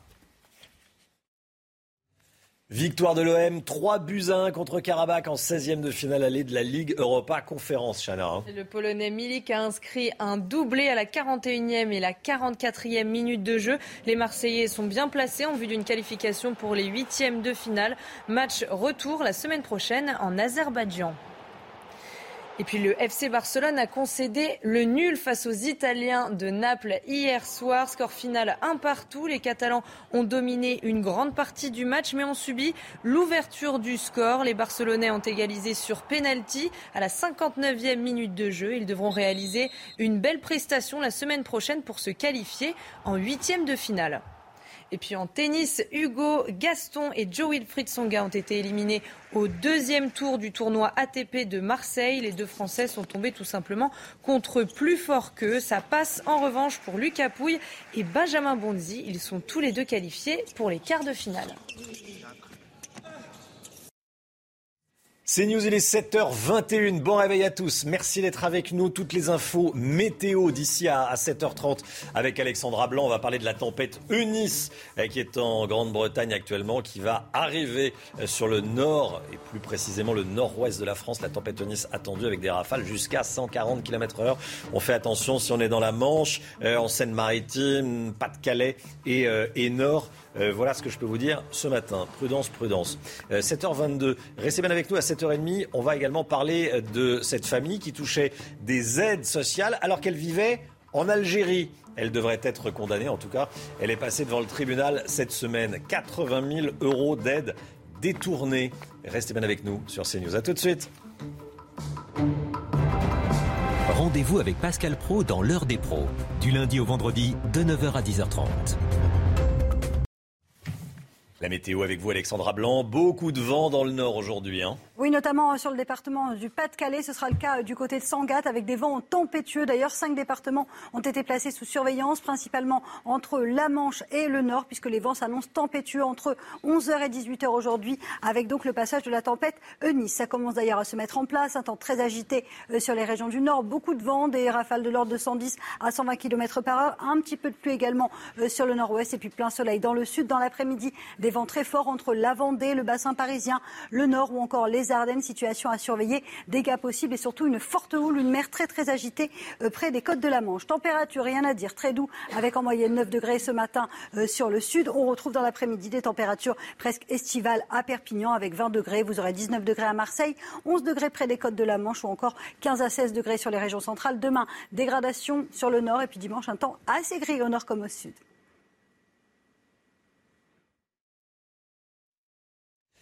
C'est News, il est 7h30, 7h30 pile. Bienvenue à tous et merci d'être avec nous. Verdict attendu aujourd'hui dans le procès de Nordal Lelandais. L'accusé aura l'occasion de s'exprimer une dernière fois avant la délibération euh, du jury, des jurés. Hier, la peine maximale a été requise, peine maximale encourue, à savoir euh, la perpétuité assortie d'une peine de sûreté de 22 ans. On sera en direct avec Noémie Schulz à 7h50. Soyez là. L'édito d'Agnès Verdier-Molinier. Bonjour Agnès. On va parler dans un instant d'Emmanuel Macron qui euh, pourrait faire des propositions, euh, on va le voir avec vous, très clivantes sur l'éducation. Euh, c'est passionnant. C'est dans un instant avec vous, euh, Agnès. Et puis Dadjou dévoile un nouveau clip ce soir à 18h. Olivier Benkemoun nous le fera découvrir en avant-première. Je voulais tout d'abord vous raconter cette, euh, cette histoire, cette fraude aux aides sociales. 80 000 euros, c'est ce qu'a touché euh, une famille grâce aux aides versées en France alors que la famille vivait en Algérie, Chana. Pendant six ans, ils ont touché le RSA et les allocations de la CAF sans y avoir droit, ce qui représente environ 1110 euros par mois. Ils vont devoir évidemment tout rembourser. Toutes les explications avec Michael Dos Santos et Yael Benamou. La fraude s'élève à presque 80 000 euros. Alors qu'ils vivaient en Avignon, un couple et leurs quatre enfants décident de partir vivre en Algérie sans prévenir l'administration. Le père fait des allers-retours en France pour continuer à percevoir le RSA et les allocations de la CAF. Au total, plus de 1100 euros par mois, et ce pendant 6 ans, alors qu'il n'y avait plus droit. Aujourd'hui, il risque 3 à 4 mois de prison avec sursis. Pour sa défense, l'homme a expliqué qu'il était malade et ne s'était pas rendu compte de la gravité de la fraude. CAF de Vaucluse et en moyenne dans beaucoup de CAF, on a plutôt des préjudices euh, de l'ordre de 5 000 euros euh, pour une fraude en moyenne.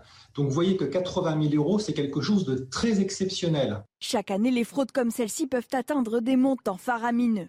Sur la branche famille, sur les CAF, il y a moins de 700 contrôleurs dans les CAF en France. Voilà. Euh, en 2020, dernière année pour laquelle on a les, les résultats, euh, ils avaient réussi à détecter un peu moins de 40 000 fraudes pour un peu plus de 255 millions d'euros de fraudes détectées. S'il est condamné, ce couple d'Algériens pourra bénéficier d'un échéancier de remboursement. Le verdict du tribunal sera rendu le 15 mars prochain.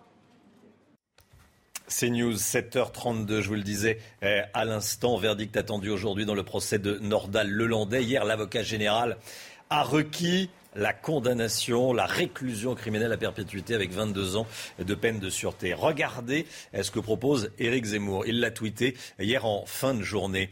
Perpétuité requise contre Nordal Lelandais, mais nous savons tous qu'il ressortira un jour quand je serai président de la République. La perpétuité sera réelle. Voici la question que je vous pose ce matin sur le compte Twitter de, CNews. Faut-il une perpétuité réelle en France? Euh, Vous êtes pour à 94%, vous êtes contre à 6%. Je le précise parce que le sujet est important s'il en est. Ce n'est pas un sondage, c'est bien une consultation sur le compte Twitter de euh, CNews. Si vous habitez en Ile-de-France, vous allez rencontrer des difficultés dans les transports ce matin et tout au long de la journée. Attention, c'est ce qu'on appelle un vendredi noir dans les transports, Chana. hein. Exactement, on va regarder les prévisions pour la journée ensemble. Dans le métro, huit lignes seront euh, totalement fermées. Circulation normale sur les lignes automatisées, la 1 et la 14. Toutes les autres lignes seront ouvertes, mais uniquement pendant les heures de pointe. Perturbation également sur les lignes A et B du RER, un tramway sur trois et deux bus sur trois. Et justement, on va rejoindre tout de suite Vincent Fandège et Pierre-François Altermat en direct de Bourg-la-Reine dans les Hauts-de-Seine. Vincent, euh, vous êtes devant la station de RERB. Dites-nous comment ça se passe ce matin. Eh bien, c'est la galère, Chana, c'est la galère, c'est ce que nous disent les, les voyageurs ce matin. Globalement, euh, ils ont pris quand même leurs précautions. Ils sont venus une demi-heure plus tôt euh, que d'habitude pour euh, avoir leur train qui, euh, qui les amène euh, au, au- au travail. Euh, un train sur deux, c'est à peu près ça, toutes les 5 à 10 minutes ici à, à Bourg-la-Reine. Ce sera un train sur trois hors période de, de forte, de forte affluence. Donc pour le reste de la journée, en revanche, eh bien, il y a ce, ce tableau que vous voyez actuellement à l'image. C'est tout c'est jamais bon signe, effectivement, parce que euh, dans le métro, c'est très compliqué également. Depuis ce matin, huit lignes de métro complètement fermées, six à peine ouvertes. Et ça, ce sera pour, euh, toute la journée, euh, y compris pour le bus et pour le tramway en Ile-de-France. Merci beaucoup Vincent Fandège avec Fr- Pierre-François Altermat. La France va se retirer du Mali, annonce faite par euh, le président de la République, chef des armées. Les bases de Gao, Menaka et Gossi vont être progressivement fermées. Et euh, on vous pose la question ce matin, est-ce que la France a raison de quitter le Mali comme tous les matins? On vous donne la parole dans la matinale. Écoutez, c'est votre avis. C'est une bonne chose pour les soldats français euh, qui sont, à mon avis, contents de rentrer euh, au pays. Et puis une mauvaise chose bah, pour euh, tout ce qui est euh, le Mali, quoi. Pour moi, c'est une bonne chose. hein. Bah, qu'est-ce- Il y a beaucoup de tués euh, niveau euh, bah, armée, de l'armée française et tout ça. C'est pas une bonne chose parce que voilà, lutter contre le terrorisme, je trouve que c'est euh, relativement important. Regardez ces images. Euh, on parlait à l'instant de la tempête Onis qui va arriver sur le nord de la France. Il y a une autre tempête, c'est la tempête Dudley euh, qui frappe l'est de l'Europe. Ça s'est passé à Hambourg, ce que vous voyez là, euh, dans un ferry qui traverse l'Elbe. Euh, c'est pas en pleine mer. hein. C'est important. On va revoir l'image. C'est un ferry qui permet de traverser l'Elbe. Tempête et une vague qui a brisé euh, cette vitre. C'est impressionnant. Euh, je le précise, il n'y a pas eu de, a pas eu de blessés. C'est quand même le, plus important. On se demande comment, mais il n'y a pas eu de blessés.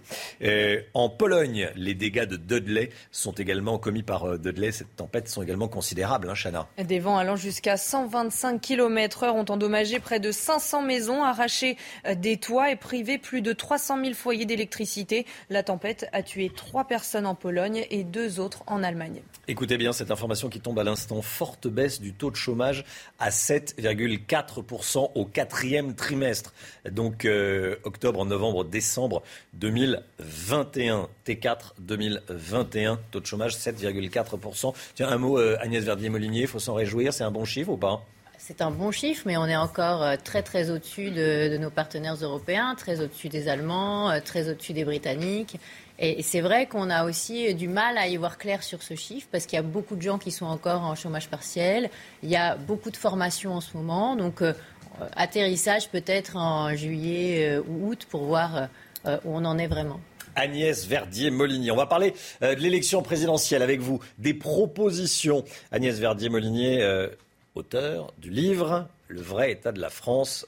Je tenais à le montrer à l'antenne. On dit que le président de la République va arriver dans la campagne avec des propositions très disruptives, très nouvelles sur l'éducation, Agnès. Ah oui, c'est ce qui circule en ce hmm. moment. Hein. Alors on nous dit qu'il euh, y aurait l'autonomie euh, des directeurs d'école, l'augmentation des rémunérations des professeurs contre euh, plus d'heures de présence en classe, la suppression du CAPES, la fin de l'emploi à vie des professeurs. Donc si c'est vraiment ça euh, qui figure dans le programme euh, du président de la République. Alors vraiment, euh, c'est du lourd. Et puis d'ailleurs, on retrouve un peu ce qu'il avait évoqué à, Marseille, hein, les 50 écoles laboratoires, la possibilité pour les professeurs de choisir leurs équipes pédagogiques. Et puis il disait, hein, les témoignages qu'il avait, c'était les profs sont fatigués, ils viennent plus, surtout dans les quartiers difficiles. C'est vrai que la situation est préoccupante. Hein. Un jeune sur 20 est illettré en France selon la statistique de la jeunesse, citoyenneté et défense de 2018 un jeune sur 20 est illettré en France, vous avez bien lu.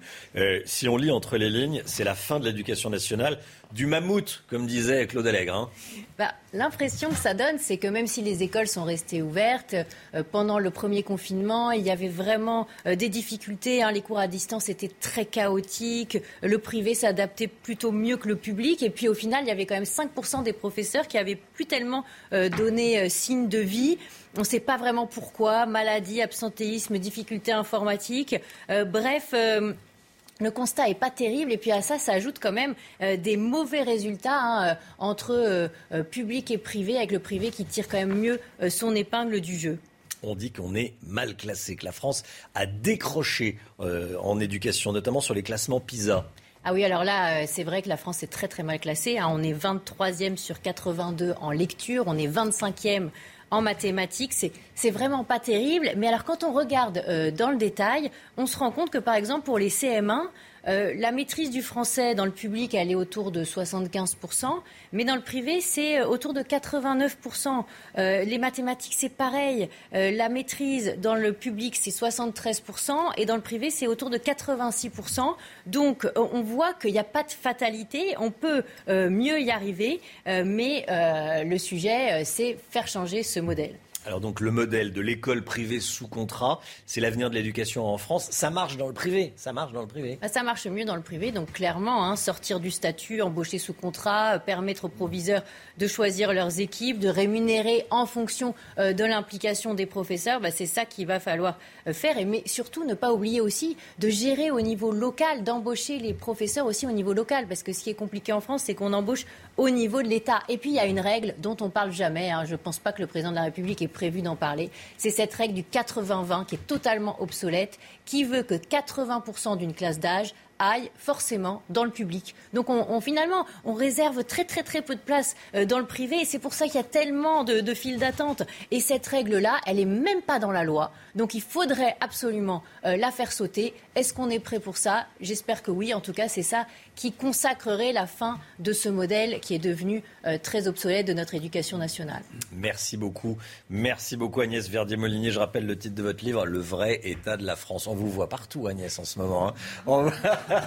On... vous voit partout. Vous signez même une tribune dans le Figaro aujourd'hui. Aujourd'hui, oui. Hein voilà. Bon, merci beaucoup Agnès. Euh, et tous les vendredis dans la matinale de CNews. Et on va parler économie euh, tout de suite avec vous Eric de Ritmaten. On va parler d'Airbus, l'incroyable rebond d'Airbus, l'européen. Voilà, l'incroyable rebond, je l'ai lu à la une de mes confrères des échos. Euh, incroyable rebond pour Airbus. Le constructeur européen sort de la crise en grand gagnant avec un bénéfice historique alors que Boeing est en chute libre. Eric de Ritmaten, vous nous dites cette fois le match Airbus-Boeing est plié. Victoire pour l'Europe. Hein. Exactement. Vous savez, il y a des moments dans l'histoire, il y a des tournants à marquer d'une pierre blanche. Hmm. C'est le cas. Depuis des années des années, c'était toujours Boeing. Alors bien sûr, Airbus était derrière. Il arrivait parfois à doubler euh, Boeing. Mais cette fois, c'est vraiment plié. Alors c'est vrai que les résultats déjà le montrent. On va parler déjà des résultats financiers rapidement. Traduits en euros, puisqu'il faut comparer les chiffres comparables. Vous avez eu 4 milliards 200 millions d'euros pour Airbus, moins 3 milliards 700 millions pour Boeing. Stop, c'est pas la peine de faire des commentaires, on a compris. Il faut bien voir quand même que euh, Boeing a beaucoup souffert avec son 737 MAX, qui était pourtant un succès considérable jusque-là, mais le MAX, qui est une version améliorée et très économique, a eu des problèmes, même des accidents graves. Il s'est pas relevé. Le 787, qui était un espoir pour Boeing, là encore, des fissures, des problèmes techniques, bref, il a du mal. Pendant ce temps, que se passe-t-il chez Airbus Ça décolle et le PDG d'ailleurs euh, le, dit ce matin dans le Figaro. Euh, il a profité de cette période Airbus pour digitaliser l'entreprise, numériser, avoir des usines un peu partout dans le monde. Donc même quand il y a eu cette crise terrible sanitaire, ils ont continué à livrer des avions et, et surtout le petit format A321 Neo est un succès mais considérable. Je vous donne un chiffre.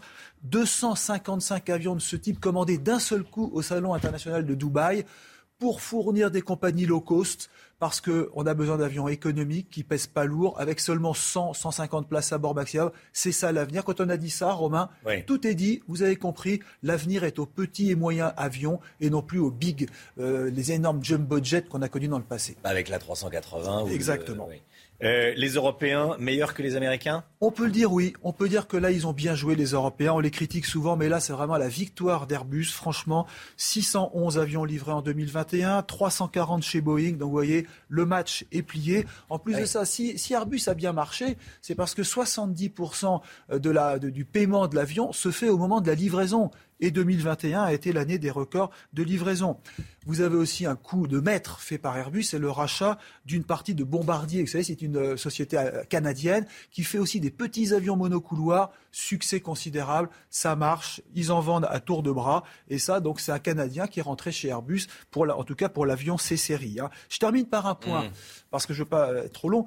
Le duopole Airbus-Boeing, on dit qu'il est terminé. Mais attention, il ne faut pas trop se réjouir rapidement parce que vous avez derrière les Chinois qui arrivent. 2022, première année où les Chinois vont commercialiser leur avion Comac 919, copie conforme de l'A321 dont je parlais. Et les Russes qui sont en embuscade, qui arrivent aussi avec des avions qui se vendent déjà par centaines.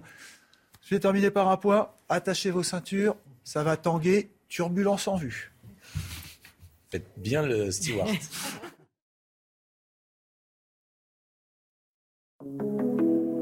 Voilà, on quitte l'avion. Où nous a emmené Eric de Ritmaten. Bonjour Olivier Benkemoun. Pour prendre la voiture, pour prendre la limousine. Pour prendre la limousine. Exclusivité ce matin. Dadjou, le petit prince du rap, revient avec un tout nouveau clip que vous nous présentez en avant-première. Attendez, je vais vous présenter 30 secondes, même pas, et des, images du, making-up, parce qu'en fait, il est dévoilé à 18h, donc ils m'ont pas tout donné, je suis désolé.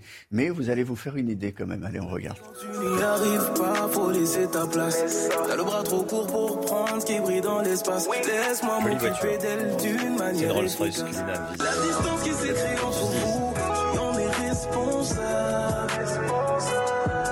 Y a plus rien à tirer de votre couple, c'est pas irremplaçable. Dadjou, c'est le chanteur qui vend le, ah, quasiment. Il vend, très, très, très, très bien. Ça, c'est l'extrait de son, de son troisième album euh, qui sortira en mai. Et c'est vrai, vous l'avez dit, il se fait surnommer Le Petit Prince. Euh, ce titre s'appelle King. Il a fait son plus gros succès avec une chanson qui s'appelait Reine. 600 millions de vues sur, sur YouTube.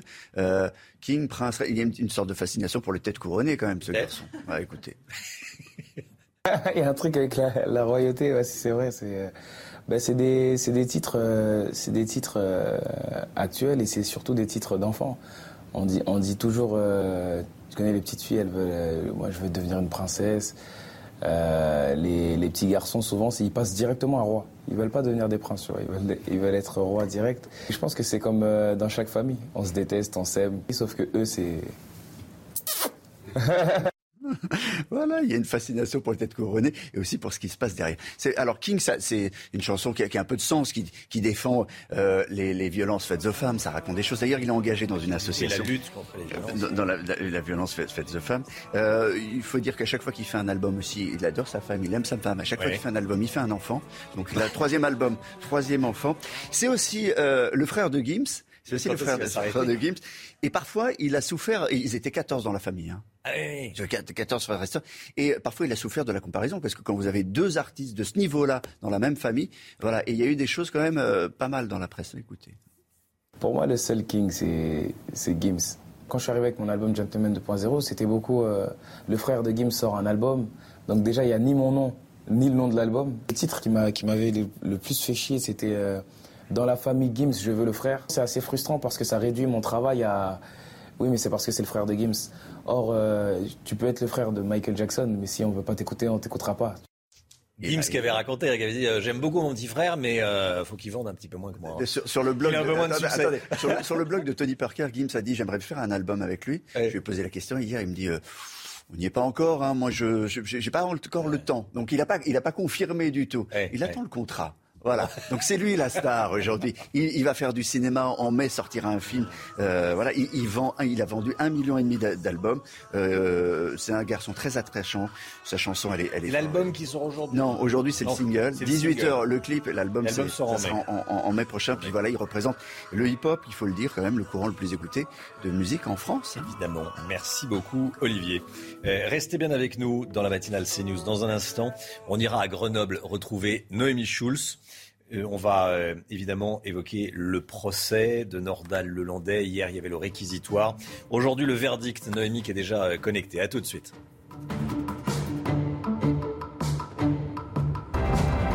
Rendez-vous avec Sonia Mabrouk dans Midi News du lundi au jeudi de midi à 14h. CNews 7h54, verdict attendu aujourd'hui dans le procès de Nordal Lelandais. Noémie Schulz en direct avec nous depuis Grenoble. Eh, bonjour Noémie, vous avez suivi le, procès depuis le, début. Euh, Nordal Lelandais va s'exprimer aujourd'hui pour la dernière fois. Hein. Absolument, l'audience va reprendre à, 9h euh, tout à l'heure, dans un peu plus euh, d'une heure. Et c'est la, règle, vous savez, devant euh, une cour d'assises, l'accusé a une dernière fois la parole, une fois que les débats sont clos, une fois que les avocats ont plaidé, que l'avocat général a pris ses réquisitions, que la défense a fait son, son travail, eh bien, il pourra s'exprimer une dernière fois. Peut-être qu'il fera ce qu'il avait fait au procès pour le meurtre d'Arthur Noyer à Chambéry en mai dernier. Peut-être qu'il s'adressera une nouvelle fois à la famille de Maëlys pour présenter ses excuses. Quoi qu'il en soit, à l'issue de, de cette déclaration, il peut aussi garder le silence. Eh bien, les, les jurés vont se retirer pour euh, délibérer. Ils ne sortiront euh, de la salle euh, de délibération que quand ils se seront mis d'accord sur la, une condamnation et une peine pour Nordal Lelandais. hier matin, il y avait le réquisitoire. La peine maximale encourue a été demandée. Absolument. Pour l'enlèvement et le meurtre de Maëlys, la peine maximale encourue était de la réclusion criminelle à perpétuité assortie d'une période de sûreté euh, de 22 ans. Vous avez raison de préciser la peine maximale encourue. Il existe une peine encore un peu plus élevée, la perpétuité incompressible avec 30 ans de période de sûreté, mais elle n'a pas pu, elle n'a pas été euh, euh, retenue dans, dans, l'affaire de Maëlys parce que le viol de la petite fille n'a pas pu être établi, n'a pas pu être prouvé. Il a donc été écarté. L'avocat général l'a expliqué hier avec pédagogie dans un réquisitoire de deux heures, incisif, avec des mots très sévères, bien sûr, sur Nordal Lelandais, un destructeur de bonheur, un ravageur d'innocence le massacreur d'un enfant. Il a euh, indiqué au juré, hein, il est revenu sur la dangerosité de Nordal euh, Lelandais, un psychopathe incapable de remords, d'empathie. Il a dit, les psychiatres nous l'ont dit, euh, les psychopathes ne changent pas. C'est pourquoi il leur a demandé de protéger la société de ce prédateur sexuel en le condamnant à cette peine, la réclusion criminelle à, perpétuité. On, a senti à, la fin de ce, ce réquisitoire que Nordal Lelandais semblait accuser le coup comme s'il prenait la mesure de ce que le mot perpétuité éternité en fait veut dire. Quelle a été la réaction de la famille de Maëlys? Eh bien, ça a été un, soulagement euh, pour euh, sa mère, son père, pour sa sœur Colline, hein, qui, euh, depuis le, début du procès, ont assisté à toutes les audiences avec dignité. la, grande sœur de, de Maëlys, qui semble être celle qui aujourd'hui porte cette famille, nous a confié son sentiment à l'issue de ce réquisitoire au micro de Florian Paume. C'est une guerrière, une combattante. Elle s'est sacrifiée pour, euh, je pense, les, victimes qui allaient avoir euh, par la suite et pour euh, Arthur Noyer et les petites cousines de l'accusé. Elle serait encore là, je ne sais pas comment je la remercierais. Et le courage qu'elle a dû avoir, la souffrance, ça, ça, me fait du mal. Ça, ça m'attriste beaucoup parce que je me dis que j'ai pas su la protéger non plus. Voilà, les jurés qui vont se retirer pour délibérer auront en tête beaucoup de, choses entendues pendant ce procès, peut-être aussi les éléments de, la défense hier, l'avocat nordal-hollandais Alain Jakubowicz qui n'a pas cherché à minimiser la gravité des faits et il sait la nécessité d'une peine très lourde. Il a demandé aux jurés de ne pas céder aux échos de l'opinion publique, de faire preuve d'indépendance et d'humanité en condamnant son client à 30 ans de prison, même sévère. Le propre de la justice est de demeurer humaine. Le terme de perpétuité annihile toute espérance en l'homme en ce qui l'exclut de la communauté des humains. Noémie Schulz en direct devant le, tribunal de Grenoble. Merci beaucoup Noémie. Verdict donc attendu aujourd'hui dans le procès de Nordal Lelandais. Il est 7h58. Le temps tout de suite avec Alexandra Blanc. Ça va souffler aujourd'hui dans le nord. Des conditions météo particulièrement agitées aujourd'hui avec le passage de cette tempête Eunice qui va concerner principalement les régions du nord. On attend d'ailleurs des vents euh, tempétueux, principalement entre 11h et 18h. Donc avec le passage de cette tempête, déjà des vents qui se mettent en place dès ce matin, des vents de l'ordre de 100 à 120 km par heure et puis toujours un temps très mitigé, très instable en redescendant euh, vers le bassin parisien ou encore la Vendée avec beaucoup de grisailles ce matin. En revanche, plus vous irez vers le sud, plus vous aurez du grand beau temps. Dans l'après-midi, toujours cette dépression, hein, cette tempête tempête Eunice qui nous vient d'Angleterre, avec donc des vents euh, tempétueux attendus qui vont d'ailleurs se renforcer près des côtes de la Manche, entre la côte d'Opale, la pointe du Cotentin, avec au programme une forte houle, mais également des vents de l'ordre de 120 à 140 km par heure sur les caps exposés. On retrouve quelques averses entre le sud-ouest et les Ardennes, et puis toujours des conditions météo printanières. Dans le sud, côté température, c'est plutôt doux ce matin, 10 degrés à Paris, 8 degrés pour le Pays Basque ou encore 5 à 6 degrés euh, pour euh, Marseille. Et puis dans l'après-midi, les températures restent printanières dans le sud avec 20 degrés à Perpignan. Vous aurez 19 degrés à Marseille, 16 degrés à Toulouse et en moyenne 11 degrés près des côtes de la Manche. Suite du programme temps assez mitigé ce week-end avec au programme du vent, toujours de la grisaille au nord. Côté température, ça restera plutôt doux pour la saison.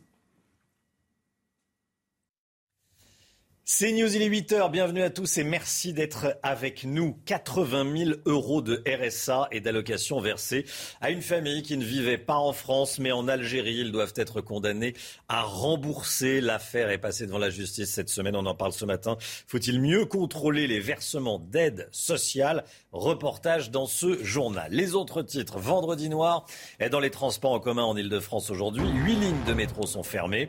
On est en direct de Bourg-la-Reine dans les Hauts-de-Seine avec Vincent Fahandège. A tout de suite Vincent.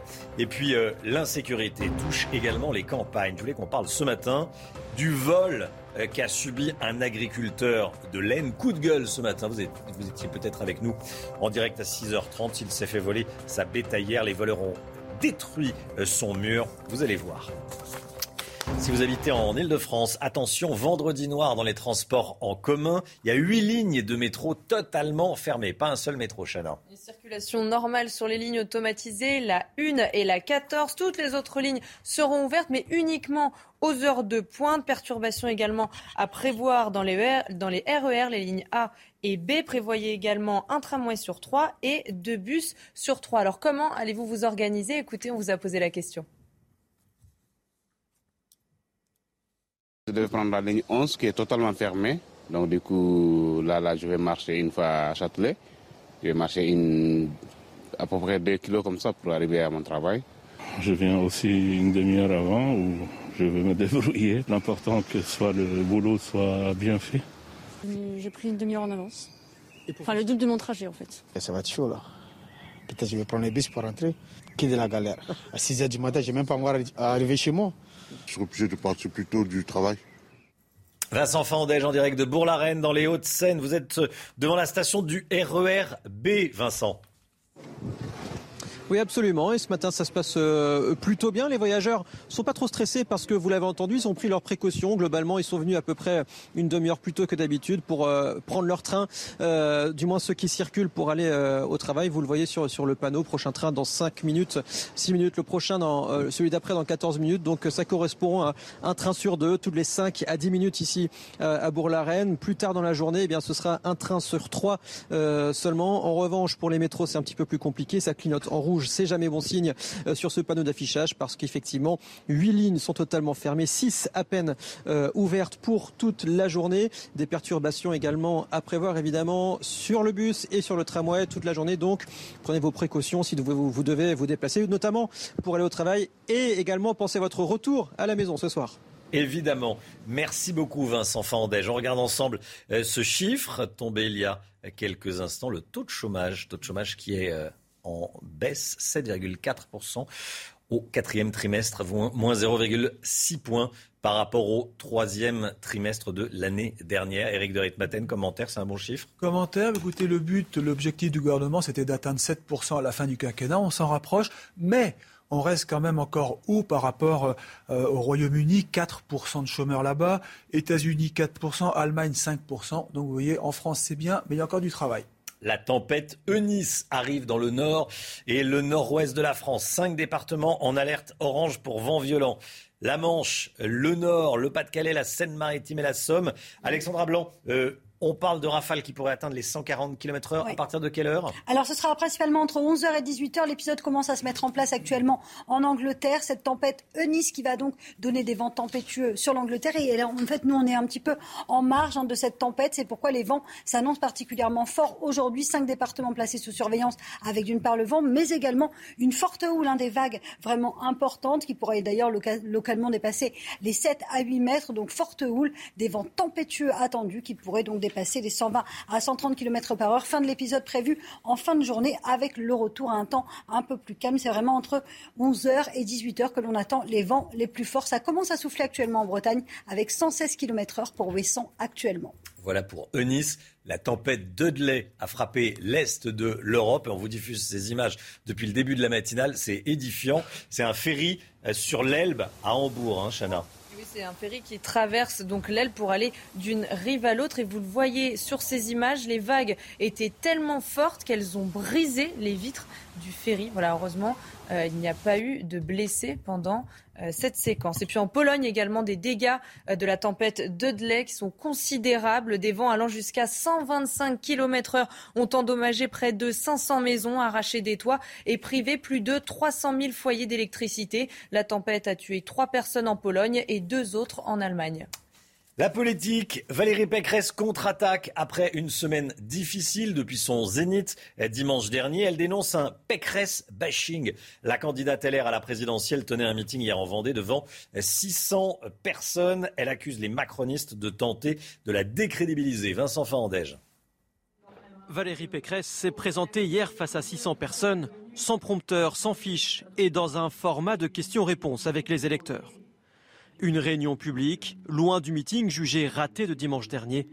La candidate a justement répondu aux critiques qui lui sont faites. Vous savez, depuis quelques jours, il semble que je sois la femme à abattre. Il semble que je sois terriblement attaquée. Moi, je suis comme euh, un marin vendéen. Quand le vent est contraire, eh bien, je continue et je ne dévie pas de mon cap. Depuis le week-end dernier, Valérie Pécresse marque le pas dans les sondages à la lutte pour la troisième place, synonyme d'échec dès le premier tour. Pour se donner un second souffle, la candidate tente de se présenter en seul rempart face à Emmanuel Macron. Il tente de tourner la page Emmanuel Macron. Cinq ans, c'était trop. Et dix ans, ce sera trop tard. Merci à tous.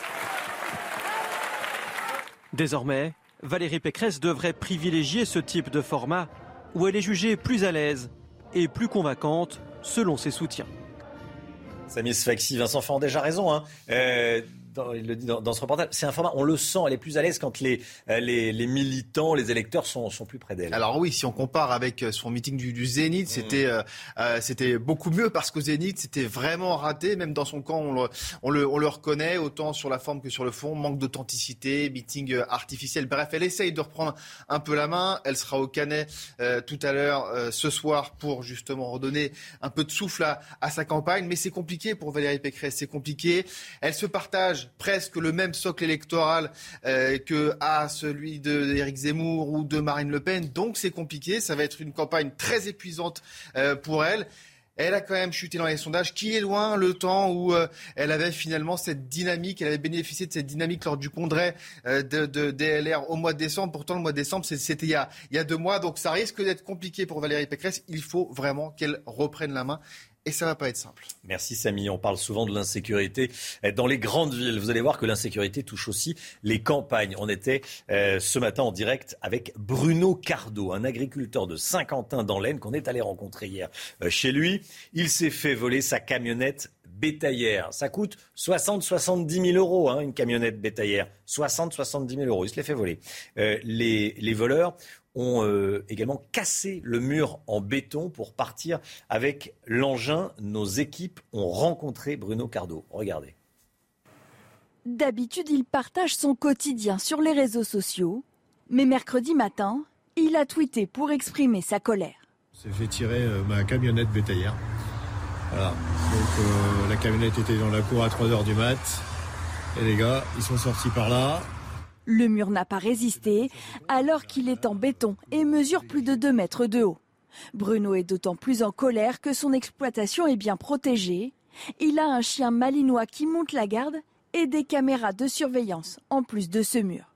Euh, on, bosse tous, hein, mais en fait on emmerde que ceux qui bossent comme d'habitude. Euh, on paye tous nos impôts, nos taxes. Bon, alors euh, l'insécurité, c'est ça sur le coup qui, qui, qui, vous qui vous rend colère, quoi. Euh, c'est on est ok, il y a de l'insécurité dans les villes aussi, mais ici on est, je vous dis, on est les oubliés, on est on est loin de tout. Euh. Cet agriculteur utilisait sa bétaillère tous les jours pour ramener les animaux chez ses clients. Il ne peut plus travailler ni en racheter une dans l'immédiat. Un camion neuf coûte 60 000 euros. En attendant que les assurances l'indemnisent, il va devoir louer un autre camion à l'un de ses collègues. Voilà Bruno Cardo qui était en direct avec nous à, 6h30. Euh, on, l'entendra à nouveau à 8h30. Restez bien avec nous sur CNews, il est 8h09. Dans un instant, Laurence Ferrari reçoit Stanislas Guérini, délégué général de la République En Marche. A tout de suite. Rendez-vous avec Pascal Pro dans l'heure des pros. Bon, bah, du lundi au vendredi de 9h à 10h30. C'est News, il est 8h15. Bienvenue à tous. Laurence Ferrari, vous recevez ce matin Stanislas Guérini, délégué général de La République En Marche. Bonjour, monsieur Guérini. Bonjour, Laurence Ferrari. Bienvenue dans la matinale de CNews. Le parti La République En Marche est en ordre euh, de marche en attendant euh, que le président donne le top départ de sa candidature. Vous avez le petit doigt sur la couture du pantalon. Vous attendez le, go de l'Elysée On est prêt à appuyer sur le bouton. plus sérieusement, euh, bah, nous, ça fait des mois qu'on se prépare. On ne s'est jamais caché. on a tous envie que le président soit candidat. Je pense qu'il sera candidat. Et puis on n'est pas resté inactif depuis euh, des mois maintenant. On est d'abord allé euh, porter notre bilan parce que beaucoup a été fait dans ce quinquennat. On est allé écouter les Français, ce qui manque, je crois, un tout petit peu dans cette campagne. J'ai moi le sentiment qu'on est très éloigné de leurs préoccupations. On parle de beaucoup de choses. On parle des euh, dates d'entrée en candidature. On parle de débats. On parle de la forme. On parle des ralliements des uns et des autres mais au fond, on parle assez peu des préoccupations des Français. Et moi, c'est ça qui m'intéresse, qu'on puisse. Vous trouvez qu'on parle pas de pouvoir d'achat, qu'on parle pas de sécurité, qu'on parle ben, Je pense que ces sujets-là sont les bons. Euh, et effectivement, sont, je crois, les préoccupations profondes des Français. Mais ce qui me frappe, c'est que le pays s'est beaucoup transformé ces cinq dernières années. Euh, le rapport au travail, euh, la prise de conscience de sujets de société très profonds, les violences faites aux femmes.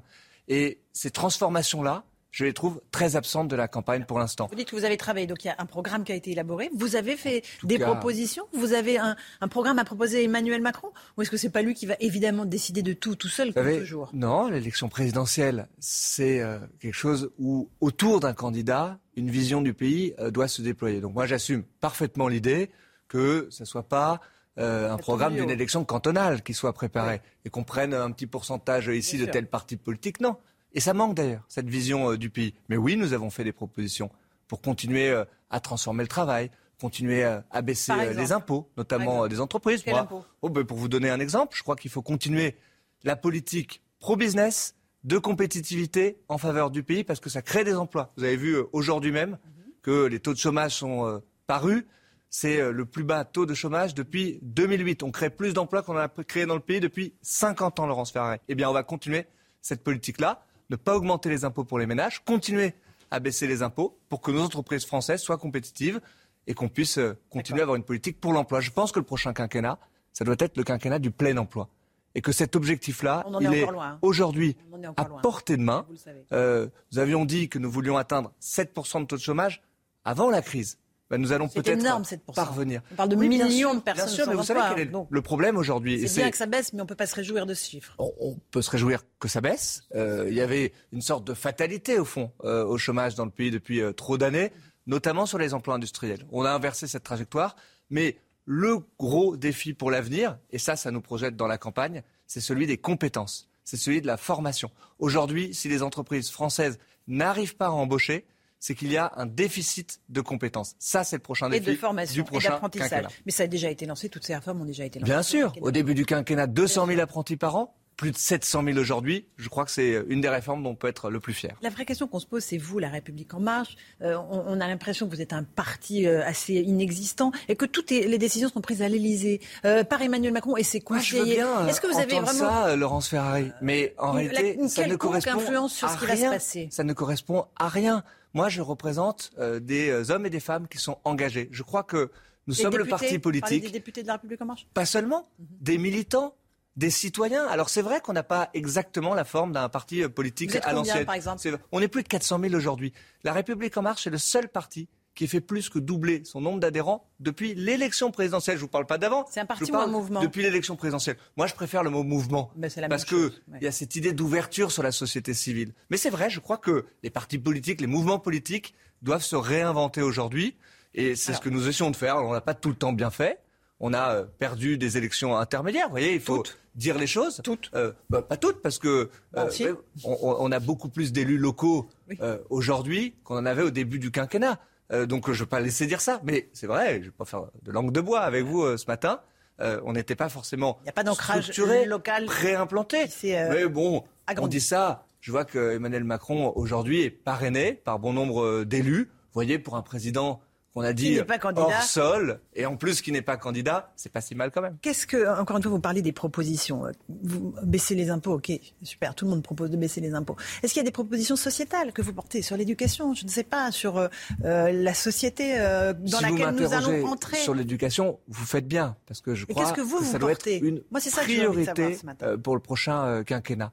Voyez ce que le président de la République a lancé à Marseille, ce qui est très important, en donnant la possibilité à des établissements scolaires d'avoir plus d'autonomie, d'autonomie euh, sur le recrutement euh, des professeurs, notamment d'autonomie dans le projet pédagogique. Eh Bien, ça, je crois que ça doit être central.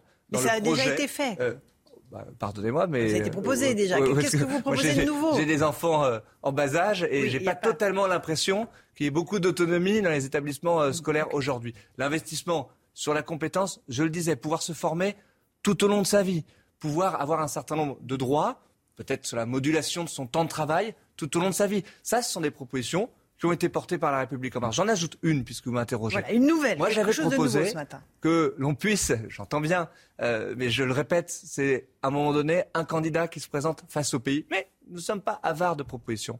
J'avais proposé. Non, mais on n'est pas en monarchie non plus, hein, voilà. Entendu, et Donc, j'ai pas l'impression de vous euh, répondre à il- côté ce il matin. peut se nourrir de Alors laissez-moi vous faire et ma proposition. Laurence Ferrari. J'avais proposé qu'on puisse apporter à tous les jeunes d'une classe d'âge la possibilité d'avoir un capital de départ, un capital jeune, 10 000 euros, petit pécule, voilà. euh, pour pouvoir 10 000 euros. mener des projets euh, d'enseignement, euh, des projets entrepreneuriaux, euh, pouvoir se payer un logement pour déménager aussi. Ça sera une grande question, celle-là de la mobilité, et qu'on ne rembourse que si on atteint un certain niveau de revenu. À taux zéro tout au long de sa vie. Bien, vous voyez cette proposition de capital jeune. Moi, je continue à y croire fermement. À et donc, portée. à titre d'illustration, ça fait partie de ce que nous pouvons soumettre au président de la République. Qui décidera euh, lui-même, tout seul, de ce qu'il voudra. Euh, qui est votre adversaire numéro un dans cette campagne? Est-ce que c'est Valérie Pécresse? Est-ce que c'est Marine Le Pen? Est-ce que c'est Éric Zemmour? Est-ce que c'est Jean-Luc Mélenchon? J'en sais rien. Mon adversaire numéro un, c'est le. bon, J'en sais rien en termes de personnalité que vous venez de citer. Ce que je sais, c'est que notre adversaire numéro un, c'est cette vision décliniste du pays que l'on voit se répandre à, à l'infini dans cette élection présidentielle. Quand on écoute les débats, on a l'impression que ce pays est d'une noirceur euh, absolue, qu'il est euh, par terre. Les, eh bien, les Français nous sont voulons assez désabusés. Ça, c'est un véritable progressiste. que vous pouvez entendre. Mais nous sommes allés à la rencontre des Français ces dernières semaines. Euh, on est allé euh, taper euh, à des dizaines de milliers de portes. Moi, j'ai trouvé des Français, allez, si vous me permettez l'expression, qui baissaient un tout petit peu moins les bras que ce que euh, j'entends parfois sur les plateaux de télévision. J'ai trouvé des Français moins pessimistes qu'on peut euh, le dire parfois. Parce que oui, il y a des difficultés, évidemment, qui pourraient le nier, il faut les regarder en face. Mais il y a aussi plein de choses dans le pays qui fonctionnent. Il y a plein d'entreprises euh, qui sont en train d'inventer des solutions de demain. On est en train de faire cette transition écologique. Il y a des associations, il y a des gens extrêmement engagés. Eh bien moi, c'est à cette France-là aussi qu'il faut euh, parler. Parce que je crois... C'est la France qui va bien, c'est la France des gens en nantis Pas à seulement. qui vous vous savez, adressez, j'étais il y a finalement. quelques jours euh, en Creuse. Euh, c'est un département qui a plein de difficultés de désertification médicale. Euh, les L'absence des agriculteurs, services publics. absence des services publics. Les agriculteurs ont du mal à trouver euh, des successeurs pour leur euh, exploitation. Eh bien, j'ai vu des gens qui menaient des projets extraordinairement créatifs, justement pour euh, relier cette France qui va bien, la France des start-up, la France euh, des licornes, et il y en a beaucoup, et puis celle euh, que les Gilets jaunes, à un moment donné, euh, ont dépeint. Je crois qu'il faut relier les deux bouts, en réalité, euh, dans cette campagne. ça. Et ce nouveau clivage de la politique française, c'est celui-là, celui du déclin d'une campagne qui aujourd'hui, quand vous regardez les propositions, Alors, ne fait qui? que regarder dans le rétro. Qui? Partout, Alors, partout. De, Marine de- Le Pen? de Jean-Luc Mélenchon qui nous dit que lui, tout était prêt, il avait son programme L'avenir en commun en 2017 et donc pourquoi bien en toucher, euh, jusqu'à Valérie Pécresse qui fait les mêmes propositions euh, ou qui va chercher les mêmes mots, quand ce n'est pas de l'extrême droite, de Nicolas Sarkozy ou de Jacques Chirac. Cette campagne regarde dans le rétro. Et notre pays a besoin de regarder devant. Le seul que je vois qui fait cet exercice-là de projection du pays, des nouvelles filières pour la France de 2030, de l'avenir industriel du pays, de l'avenir énergétique du pays, oui, vous l'avez compris, c'est le président. Valérie. Pécresse euh, estime qu'elle est la femme à abattre, que effectivement toute euh, la Macronie euh, est euh, sur elle et veut absolument la cataloguer à la droite de la droite, uniquement parce qu'elle a employé un terme grand remplacement qu'elle a évidemment pas pris à son compte, c'est ce qu'elle dit en tout cas aujourd'hui. C'est elle, votre ennemi numéro un, Valérie Pécresse ou pas j'ai pas de commentaire à, à- à- à faire. Elle est la femme à abattre, c'est ce qu'elle dit. Je pose la question. J'espère qu'elle va quand même pas finir par nous dire que les conseillers du président de la République ont euh, truqué son prompteur dans le discours qu'elle a euh, pu donner euh, le dimanche dernier. Les termes qu'elle a employés Mhm. sont elle qui les a choisis. Elle a employé à dessein dans un discours, je crois, j'espère, lu et relu, le terme de grand remplacement. Elle a aussi employé un autre terme qui est celui de français de papier. Bien, je vais vous dire, voilà, euh, je vais vous dire que ce terme de français de papier, pour moi, il est Il n'y insupportable. en a pas des Français de Il n'y a papier. pas de français de papier. Il n'y a pas de français dont euh, on pourrait déchirer. Oh, Rendez-vous compte de ce que ça veut dire. Déchirer la nationalité comme on déchire une feuille de papier. Eh bien, pardon, mais cette vision-là, elle est terrible. Elle est terrible parce que derrière français de papier, il y a les Français, quoi, les Français de souche. C'est ça le sous-entendu. Pardon, quand on fait de la politique, quand on se destine aux plus hautes euh, fonctions du pays, on sait que les mots ont un sens. En l'occurrence, ces mots, ils n'ont pas été mis dans sa bouche par d'autres qu'elle-même. Éric Zemmour fait aussi une campagne dans laquelle il y a une dynamique, les sondages le prouvent euh, semaine après semaine. Est-ce que euh, ce ne serait pas finalement l'adversaire rêvé pour Emmanuel Macron au second tour? Arrêtez de raisonner en termes d'adversaire rêvé ou quoi. Moi, je, je crois que, vous savez, le plus grand risque aujourd'hui dans cette campagne, c'est d'être en décalage par rapport aux transformations du pays. C'est de ne pas être au, au diapason euh, des Français. Je vois la Les société Français, ils voient, française. ils voient le prix du carburant, ils voient leur facture énergétique Et à il la voit fin aussi un gouvernement qui répond comme aucun autre de ses voisins européens. Il faut quand même rappeler, Le quand on est aujourd'hui espagnol, italien, c'est vrai pour le quoi qu'il en coûte, mais c'est vrai aussi pour les prix de l'énergie. La facture de l'électricité, elle va augmenter de 4% en France. Dans nos pays euh, voisins, en Espagne, en Italie, c'est 50, parfois 100%. C'est ça l'être français euh, aujourd'hui. Vous voyez, nous qui parlions euh, d'optimisme ou de volontarisme et de pessimisme, je pense qu'il faut aussi savoir regarder ces réalités-là. Jean-Luc Mélenchon, peut-il être le vote utile à gauche? C'est ce qu'a dit Ségolène Royal, euh, que vous connaissez bien, ancienne candidate socialiste en 2007 qui a atteint le second tour. Ça vous a surpris ce qu'elle a dit? Vous savez, moi, je ne suis pas commentateur euh, de Non, la non, mais euh, que- politique. Ce Est-ce que, je- Jean-Luc je Mélenchon est le vote utile à gauche aujourd'hui? Est-ce que... la disparition moi, du je- PS est inéluctable? Répondre très clairement, moi je viens de la gauche. Vous le savez, je suis un, je crois ce qu'on peut appeler un social-démocrate. Euh, et j'ai fait le choix, en 2016, de soutenir Emmanuel Macron.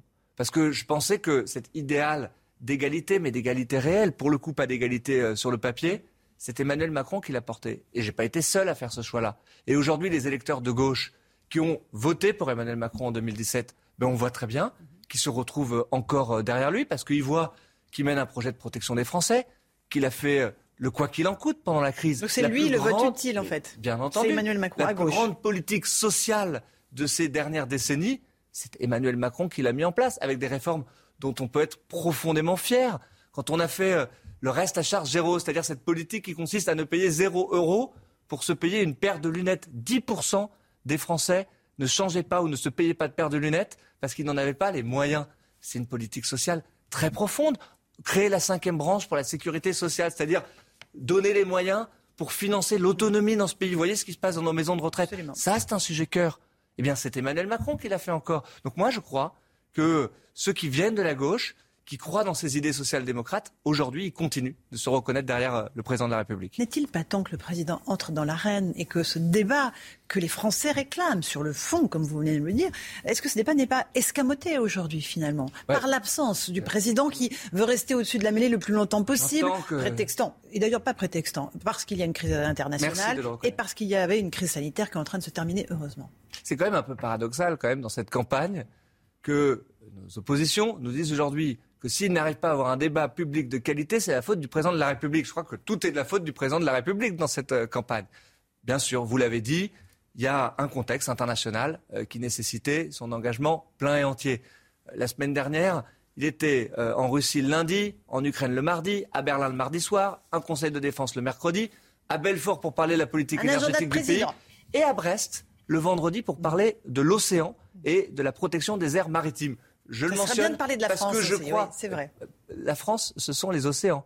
Mm. Euh, les outre-mer, je pense qu'ils savent Non, non, mais- que la France, ce sont les océans. Donc, je ne dis pas ça pour euh, escamoter, euh, en l'occurrence, La votre question. mais parce que je crois que ce qui compte, c'est de parler du pays et c'est de faire cet exercice de projection du pays. Est-ce que le président de la République le fait aujourd'hui?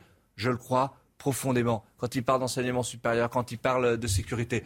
Mais chaque Alors. jour qui passe nous rapproche, je le souhaite, Voilà. je On l'espère. va jouer au petit jeu du quand est-ce qu'il va se, euh, d'un- d'un jour où le déclarer. président de la République. Le euh, salon de l'agriculture est le 26 euh, février. Est-ce que vous pensez, parce que vous avez des informations, est-ce que vous parlez au président d'ailleurs en direct? Vous le voyez régulièrement tête à tête? Oui, ça peut m'arriver, oui, je vous le La confirme. dernière fois, c'était quand? Oh ben, je le vois régulièrement, mais vous savez, j'ai euh, pas l'habitude. euh, Ah non, mais je vous demande pas de révéler, euh, le secret des le conversations. mais oui, euh, on se voit évidemment et euh, on échange. Je dois avouer que l'agenda du président de la République était plutôt orienté sur l'international ces euh, derniers jours, mais ça n'empêche Donc, pas euh, salon de l'agriculture, il de sera fonctionner. candidat ou il sera président? Eh Bien, ce sera à lui de le décider. Et je vais vous dire, tous ceux Mais qui vous vous, prêt disent... Non, mais euh, pas de langue de bois. Tous ceux qui vous disent aujourd'hui qu'ils savent quand est-ce que le président de la République se déclarera, vous racontent des carabistouilles. Et donc, en l'occurrence, je crois qu'une campagne, c'est un moment euh, très intime, si je puis euh, utiliser cette expression.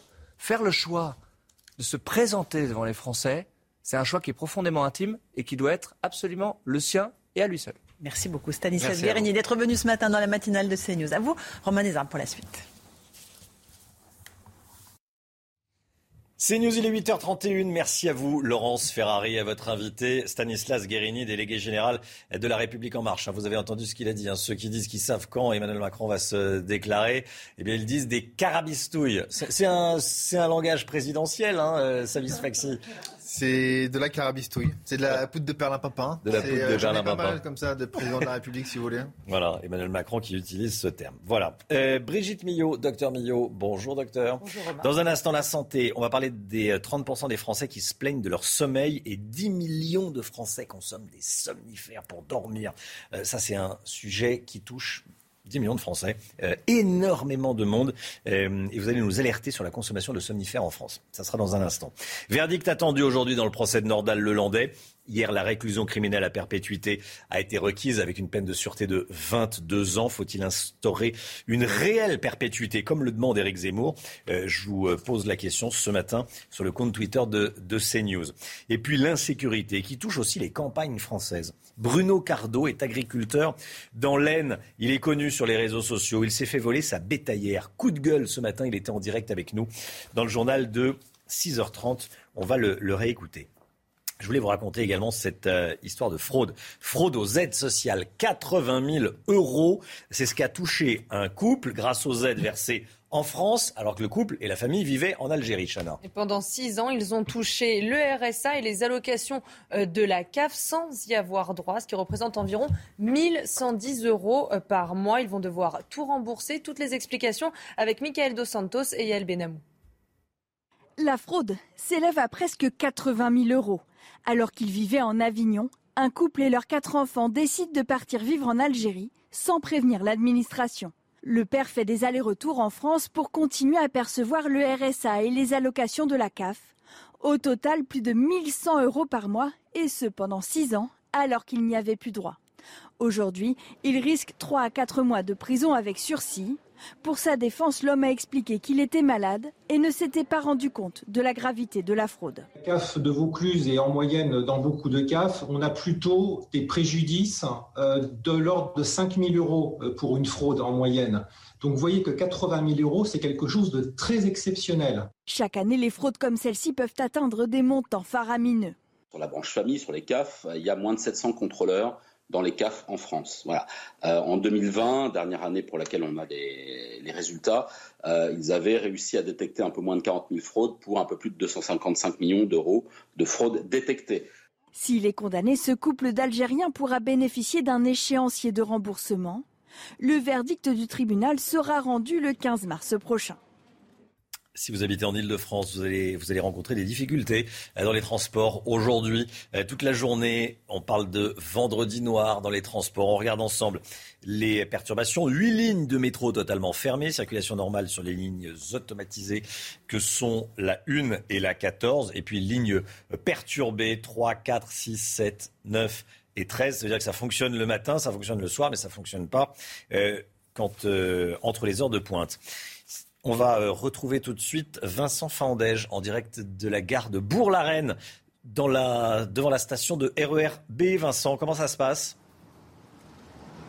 Eh bien écoutez, ça se passe plutôt bien ce matin, pas trop de stress du côté des voyageurs pour la simple et bonne raison eh bien qu'ils étaient bien informés, ils ont reçu des textos notamment de la part de, la RATP et donc ils ont pris leurs précautions, ils sont venus en général à peu près euh, une demi-heure plus tôt que, prévu pour euh, attraper euh, les trains, du moins ceux qui circulent pour aller au travail. À titre d'exemple, prochain train pour aller à la gare du Nord dans 9 minutes, celui d'après dans 18 minutes, c'est à peu près un train toutes les 10 minutes, donc un train sur deux. Ça correspond aux prévisions données par la RATP. En revanche, on passera à un train sur trois dans les, euh, dans les prochaines heures au cours de la journée.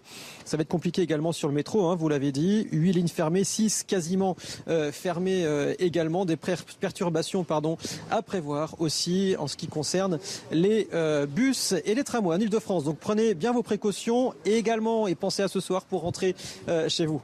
Merci beaucoup Vincent Fandège. Elisabeth Borne salue une excellente nouvelle concernant le taux de chômage. Taux de chômage qui, est, qui baisse à 7,4% de la population active en France, au plus bas depuis près de 15 ans. Il s'agit d'une baisse de 0,6 points au quatrième trimestre selon l'INSEE. 7,4%, cela représente 2 200 000 personnes, 190 000 de moins en un trimestre. La tempête Eunice arrive dans le nord et le nord-ouest de la France. Cinq départements en vigilance orange pour vent violent. On regarde la carte, évidemment.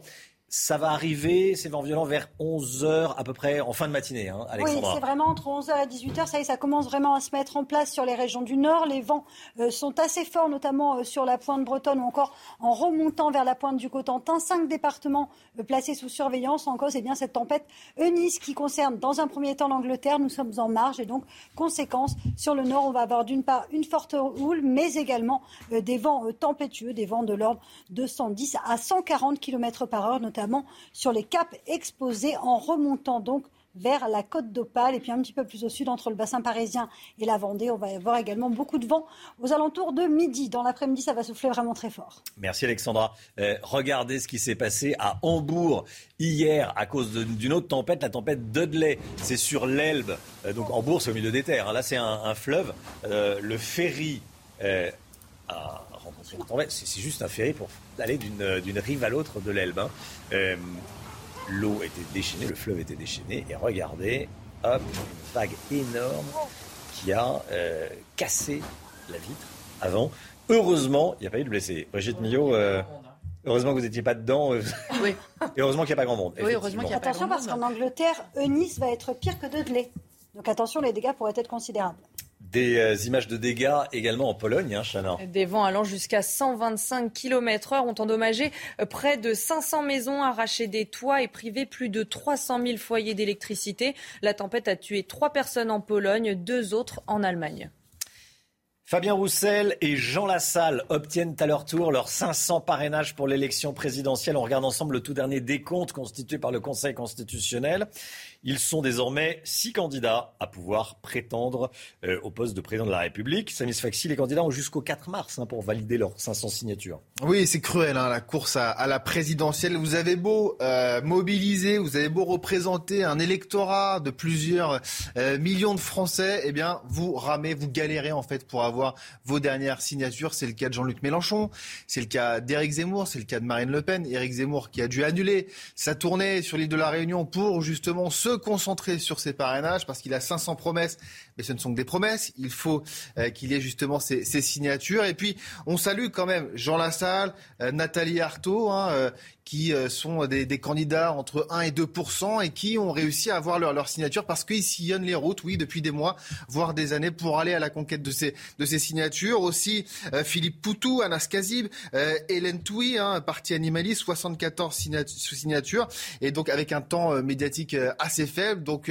c'est intéressant de suivre ça, c'est intéressant de, de voir comment ces candidats s'organisent pour essayer d'avoir ces signatures. Il reste deux semaines pile pour avoir eh bien, le précieux sésame. On va suivre de ça de très près. Merci Samy. Le procès de Nordal Lelandais. Le verdict est attendu aujourd'hui après trois semaines d'audience. Hier, l'avocat général a requis la réclusion criminelle à perpétuité assortie d'une peine de sûreté de 22 ans. Écoutez la réaction de Colline, c'est la grande sœur de Maëlys. Une guerrière, une combattante. Euh, elle s'est sacrifiée pour, euh, je pense, les, victimes qui allaient avoir euh, par la suite et pour Arthur Noyer et les petites cousines de l'accusé. Elle serait encore là, je ne sais pas comment je la remercierai. Euh. Et le courage qu'elle a dû avoir, la souffrance, ça, ça, me fait du mal. Ça, ça m'attriste beaucoup parce que je me dis que j'ai pas su la protéger non plus. Éric Zemmour a réagi euh, sur Twitter hier soir. Perpétuité requise pour Nordal Lelandais, mais nous savons tous qu'il ressortira un jour. Quand je serai président de la République, la perpétuité sera réelle. Je vous pose la question ce matin sur le compte Twitter de CNews. Éric Zemmour veut mettre en place la perpétuité réelle. Êtes-vous pour ou contre? Vous êtes pour à 94%, contre à 6%. Attention, ce n'est pas un sondage. Euh, le sujet est grave, donc je le dis euh, avec encore plus de gravité. Ce n'est pas un sondage, c'est une consultation de ceux qui vont sur le compte Twitter de CNews. C'est pas la même chose. Euh, la France va se retirer du Mali. Emmanuel Macron a annoncé hier le retrait de toutes les troupes militaires françaises après neuf ans de lutte anti-djihadiste au Sahel. Les bases, les bases, de Gao, Menaka et Gossi vont être progressivement fermées. Ça devrait prendre entre 4 et 6 mois.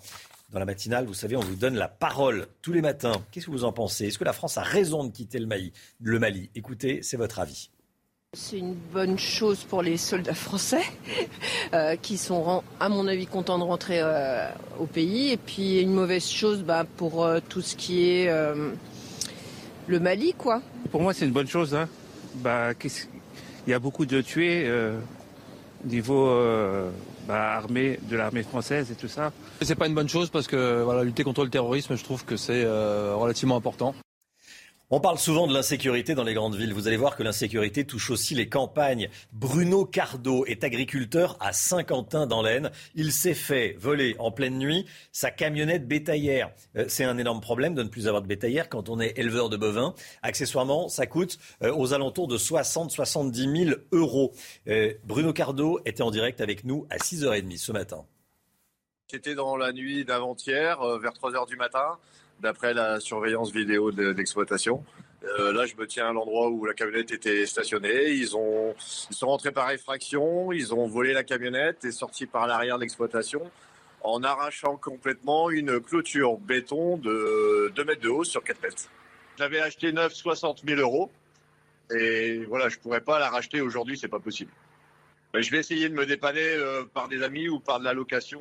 Voilà, un plan débrouille parce que quoi qu'il arrive, euh, les clients, il faut les livrer. Voilà. Alors en effet, il y a souvent ce genre de, vol ici sur les exploitations agricoles. On a souvent des vols de des vols de gasoil, euh, comme on peut voir derrière moi. Il y a une une cuve de gasoil. On est souvent volé avec des, technologies comme les GPS de tracteurs. Voilà. Tout le monde fait attention. On se prévient les uns des autres. On a on a des réseaux internes. Mais bon, voilà, la, solution, on l'a, toujours pas. Euh, on n'a toujours pas assez de forces de l'ordre dans nos, dans nos campagnes. Comme je vous le dis, hein, nos gendarmes font ce qu'ils peuvent.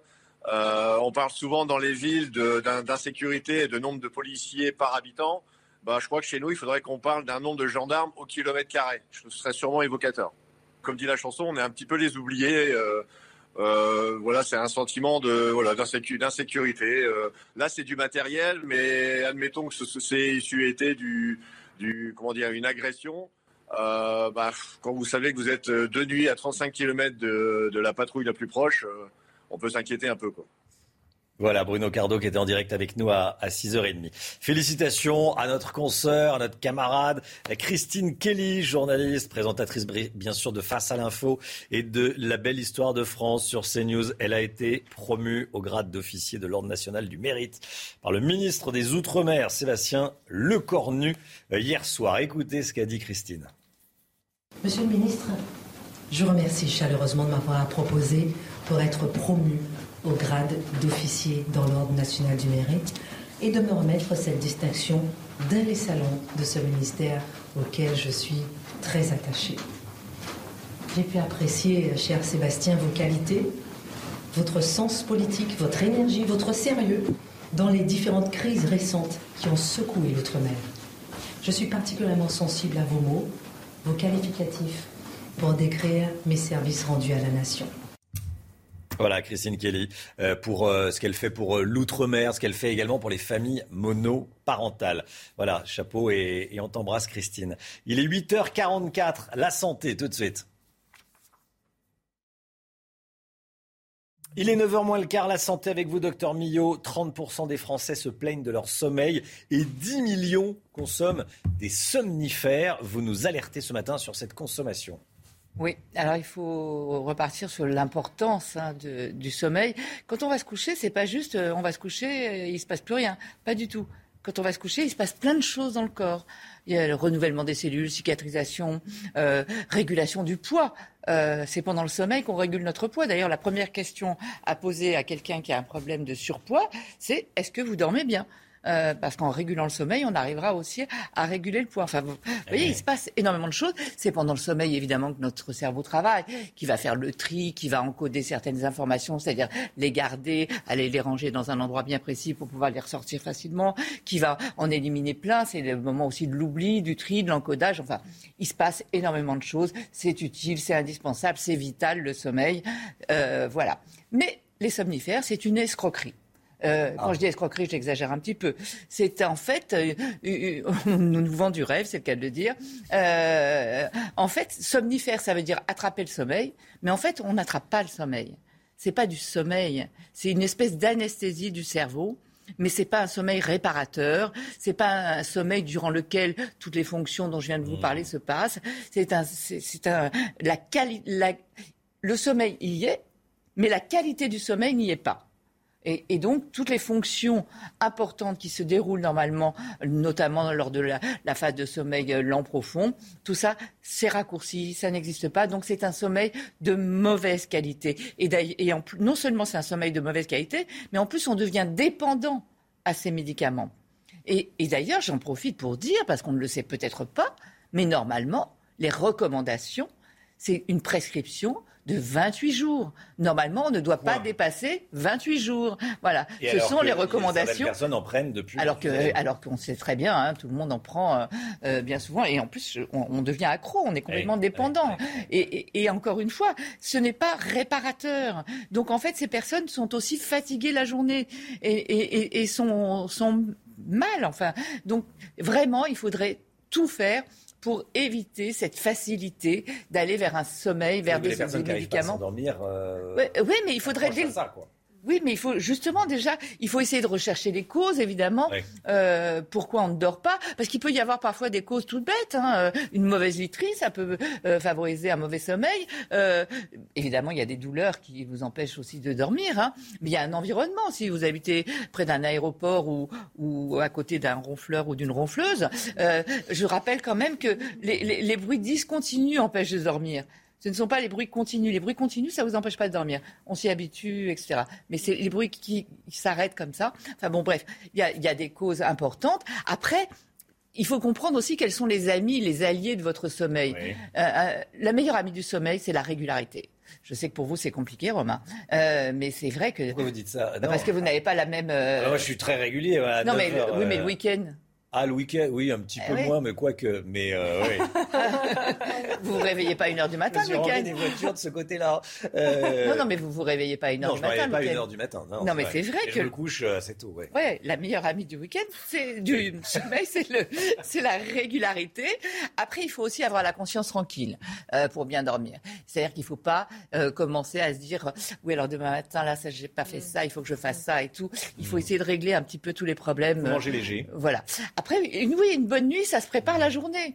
Il faut des activités physiques. Il faut aussi savoir s'exposer à la lumière naturelle, puisque tout notre euh, système hein, est basé sur notre horloge biologique. Il faut un environnement calme, effectivement. Ouais. Mais même familial, c'est-à-dire pas de. pas Pardon de bruit. Éviter les écrans apparemment une demi-heure. Oui, ça on le dit une heure avant, ça, on, Bien ça, on le dit depuis bah oui, des oui. lustres, mais ça, Ça, je pense c'est- pas que les gens. c'est- vrai que c'est conseillé puisque ça, ça, ça empêche la sécrétion de mélatonine qui est l'hormone du sommeil. Enfin voilà, il vaut mieux se poser toutes ces questions et essayer d'autres choses. La phytothérapie aussi, les, traitements par les plantes, c'est efficace, mais vraiment éviter au maximum de prendre ces médicaments qui sont un leurre. –